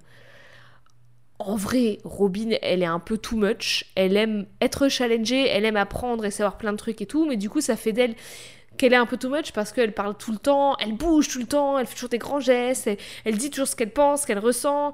Et ça, ça fait qu'il y a certains et certaines fans qui interprètent qu'elle a soit peut-être un TDAH, un trouble de l'attention Avec ou sans hyperactivité. C'est Avec ça. ou sans hyperactivité. C'est ça, merci. Mm. Ou, slash, et qu'elle est peut-être sur le spectre autiste. Euh, why not? Moi, Mm. je, moi, je. Ok, j'adhère, Mhm. j'approuve. Robin, elle est déterminée, elle est intelligente, elle est capable, elle est toujours au taquet, à l'affût, sur le qui-vive et tout, elle est toujours, euh, toujours là. Elle est aussi ultra consciencieuse des autres, au final, j'ai l'impression. Enfin, c'est perso, je trouve. Parce que, alors oui, certes, elle a des, des idées très arrêtées au départ sur beaucoup de gens. Elle a ses valeurs du bien et du mal, des gentils et des connards auxquels elle se fie beaucoup, notamment sur Steve et Nancy. Genre, elle a une première impression, elle va s'arrêter dessus, elle va être en mode non, ces gens-là, c'est pas le, ils sont pas, c'est pas le genre de gens avec qui j'aime traîner et tout. Ils sont très pétus, très machin, très truc et tout. Elle va pas avoir plus loin, mais au final, quand elle apprend à les connaître, et ben, quand tu grattes un peu, elle va s'intéresser de manière super sincère à elle et aux autres en général, ou en tout cas, enfin, aux gens qui, qui- qu'elle pense qui valent le coup, quoi. Hmm. Et en plus, enfin, alors oui, elle se laisse prendre dans des mystères et enquêtes et tout facilement parce qu'elle est curieuse, mais s'il faut sauver quelqu'un, elle va rien lâcher, elle y va. On l'a vu avec son prof, on l'a vu avec Steve et avec les Russes là, et on le voit aussi encore maintenant avec Eddie. Eddie, elle le connaît pas, ni d'Eve ni d'Adam, mais juste il y a ces Dustin et tout qui disent oui, il est en danger. Elle, elle est intéressée à la fois parce que bah, il faut faire un peu l'enquête, il faut chercher des trucs et il faut, euh, il faut un peu déduire des, des machins et être un peu Sherlock Holmes, et en même temps parce qu'il faut aider quelqu'un. Du coup, bah elle y va, elle est là. Hmm. Robin Buckley, déterminée, intelligente, capable, trop cool, trop sympa, qui, a des crushs mignons, qui, est- qui reste une ado simple au final et qui, a, trouve pas trop sa place dans un endroit, dans un- une ville, un monde, qui sait pas trop où la foutre non plus, elle est pas trop raccord avec les cases, avec cette idée de. De, de, de rentrer dans des cases, d'avoir des étapes dans sa vie, d'être entre guillemets normale, c'est un peu une fille alternative au final. Eve, est-ce que tu as des questions girl. sur Robin? Eh bien non, je n'ai pas de questions, puisque on en a bien parlé, euh, on a bien échangé au long de cet épisode. Est-ce que tu aurais alors une note et une échelle de valeur où ça fait longtemps? Oui, euh, là, là, dans la saison 4, ils sont en 86, c'est ça? C'est ça. Ok, alors sur 86 boules de glace à la vanille, Oh, vanille. Ok. oui, vanille, allez. Eh ben, je mets à Robin la note, douce note de 86. Je m'attendais pas à 86, je m'attendais pas autant, je m'attendais Bah. pas à 100%. Bah enfin, elle est 100%, qu'est-ce que tu veux que je te C'est dise? vrai. C'est vrai. Après, tu l'aimais déjà avant. Tu l'aimais déjà avant Oui, l'épisode. je mais C'est l'aime. sa préf. Donc euh, voilà. Elle est, elle est trop bien, elle est trop cool. Mais en fait, enfin, euh, on en avait parlé dans notre, dans notre dernier épisode bonus, mais justement, j'avais cette crainte de, de me retrouver devant la saison 4 et de me dire est-ce que c'était vraiment si mal que ça, Stranger Things? Parce que je me souviens qu'il y avait plein de gens qui avaient pesté sur la saison 3 et je m'étais dit, bah enfin, elle n'était pas, elle était pas si euh, affreuse. Oui. Et, et du coup, j'avais un peu cette appréhension, mais non, vraiment les retrouver, retrouver tous les personnages. Et du coup, retrouver Robin, ça, c'était super bien. D'ailleurs, la retrouver dans plus- cette première scène dans la bagnole, justement, où il y a ce, Ah ouais. ce, ce dialogue complètement lunaire où Steve, il est en mode T'inquiète, t'aimes les seins, j'aime les seins, on Tout aime les seins. ça, Et elle est en mode Arrête de dire le mot sein. Et vraiment, quand, quand il lui dit, mais. euh, qui dit je suis sûre que Vicky elle est elle aime les seins aussi parce que elle a fait pause sur tel film à tel endroit et qu'il y a des gens qui sont allés vérifier et, Et que c'est un moment où la meuf, elle- effectivement Ouais, c'est un moment où une meuf elle enlève son maillot de bain ou elle Oui. remet son maillot de bain, je sais c'est plus. ça et qu'elle est topless quoi donc Ouais, bah ouais. du coup c'est elle est complètement lunaire cette première scène où on la revoit et du coup ça m'a fait vachement plaisir et je Mais oui, c'est ça. Et en fait, je trouve que Robin, elle apporte beaucoup de légèreté Oui. dans. Parce que c'est quand même vachement dark, Stranger Things et tout. Et à part Steve, qui était rigolo et tout, il n'y avait pas tant de légèreté. Enfin, c'était. c'est- Ça manquait, quoi. C'était des. Ouais. Après, oui, il y a forcément des, des- des petites vannes et tout. Il y a des trucs euh, légers avec les gamins. Il y a des blagues. Erika aussi, elle rapporte beaucoup de légèreté. Mais je sais pas, Robin, elle apporte un. Elle, elle apporte un truc qu'il n'y avait pas avant. Et en fait, je trouve ça trop cool. Et maintenant, je la. Enfin, en fait, à, à aucun moment, dans la saison 3, quand elle, est, quand elle est apparue pour la première fois, à aucun moment, je me suis dit. Bah, euh, qu'est-ce qu'elle fout là en fait? Elle, elle- Il sert à rien cet ajout de personnage et tout. Mhm. Ah, et ça, ça a toujours été super euh, euh, fluide et cohérent qu'elle soit là et tout. Oui, je m'étais. Par contre, je me souviens que dans la saison 3, au début, Billy me saoulait tellement. Je Ah, m'étais dit, il sert vraiment à rien ce personnage. Et que, Ils effectivement, l'ont ça ajouté juste pour le tuer en fait. Oui, mais, ça... non, mais c'est surtout que ça s'est. Ils l'ont ajouté pour qu'on le déteste. Parce qu'en plus Oui, de ça, comme il était mauvais, enfin, il était, il était Horrible. vraiment méchant dès le départ, et ben, t'avais pas de regret. En... Quand tu voyais que le Mind Flayer le possédait, tu disais, ah bah, du coup, il va accentuer sa méchanceté. Ouais. Et enfin, voilà. Et donc. et il fait euh, une backstory à Max. C'est ça. Et donc c'était c'était euh, très Il a logique d'une certaine mis dans manière. un frigo. Dans un centre commercial en l'occurrence. Mhm. Il y a plein de frigos là-bas, donc. euh, Bon, peut-être l'embarras moyen. du choix. Mais donc voilà, 86 boules de glace à la Oh vanille de chez Scoops. Ahoy sur 86. J'espère que vous n'êtes pas intolérant ou intolérante au lactose. Eh bah du coup, c'est pas moi qui vais les manger les 86 boules de glace, je vous le Bon, on dis. n'a pas précisé si elles étaient véganes ou pas. hein. Ça peut être au Ah bah si c'est si c'est au lait de coco, ça me va. On fait plaisir. Oh, en plus, le coco, c'est bon. Oui, c'est Euh, trop bon. 86 sur 86 pour Robin, bravo Oui, bravo. Bravo à elle, bravo à toi, bravo à vous, bravo à tout le monde. Oui. J'espère que hum, cette saison 4 ne se terminera pas sur sa mort. Si c'est le cas, je fais immédiatement un épisode 65.2 où je dis Allez bien tous vous faire foutre. J'en ai marre Elle s'énerve déjà. Je me prépare à toute éventualité. Écoute, j'ai l'habitude. En fait, c'est simple, il y aura deux épisodes 65.2 qui seront enregistrés sur son ordi. Un où elle dit ok, ça passe, merci. Bon. Et un autre où elle, Feu où vert, elle vous pouvez aller insulte les regarder la morts à tout le monde. Mais ah oui, je suis contente. 86 sur 86, oui. ça fait. Ah, ça fait plaisir. En plus, ça faisait longtemps qu'on n'avait pas mis de, notes, j'ai l'impression. Du coup, c'est un petit retour des notes et d'échelle de valeur. 86 sur Oui. 86, boule de glace à la vanille, c'est cool. Est-ce que, Eve, tu pourrais nous dire où est-ce qu'on peut retrouver les images de Robin? Où est-ce qu'on peut nous retrouver sur les réseaux sociaux? Tout ça, tout ça Oui, alors vous pourrez retrouver les images de Robin sur nos réseaux sociaux, justement sur Twitter et Instagram, at CodexPod, Codex au féminin et au pluriel, pod, POD. Et vous pouvez nous écouter, nous réécouter sur toutes les plateformes de, de podcast. Écoutez, on est sur Apple Podcast, on est sur Spotify, SoundCloud, Deezer et toute autre application de podcast. Et en plus de ça, vous pouvez nous mettre un petit commentaire sur Apple Podcast, iTunes. Un commentaire dans lequel vous nous dites que ça vous a plu cet épisode, ça vous a peut-être un peu moins intéressé, peu importe, mais en tout cas, un petit commentaire 5 étoiles, ça nous ferait plaisir. Et une petite proposition, pourquoi pas, de personnage.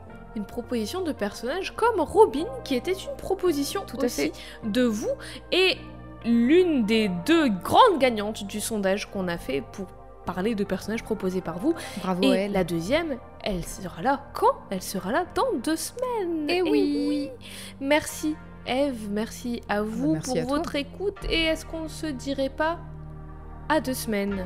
Et oui, tout à fait, à deux semaines. Bientôt. Bientôt.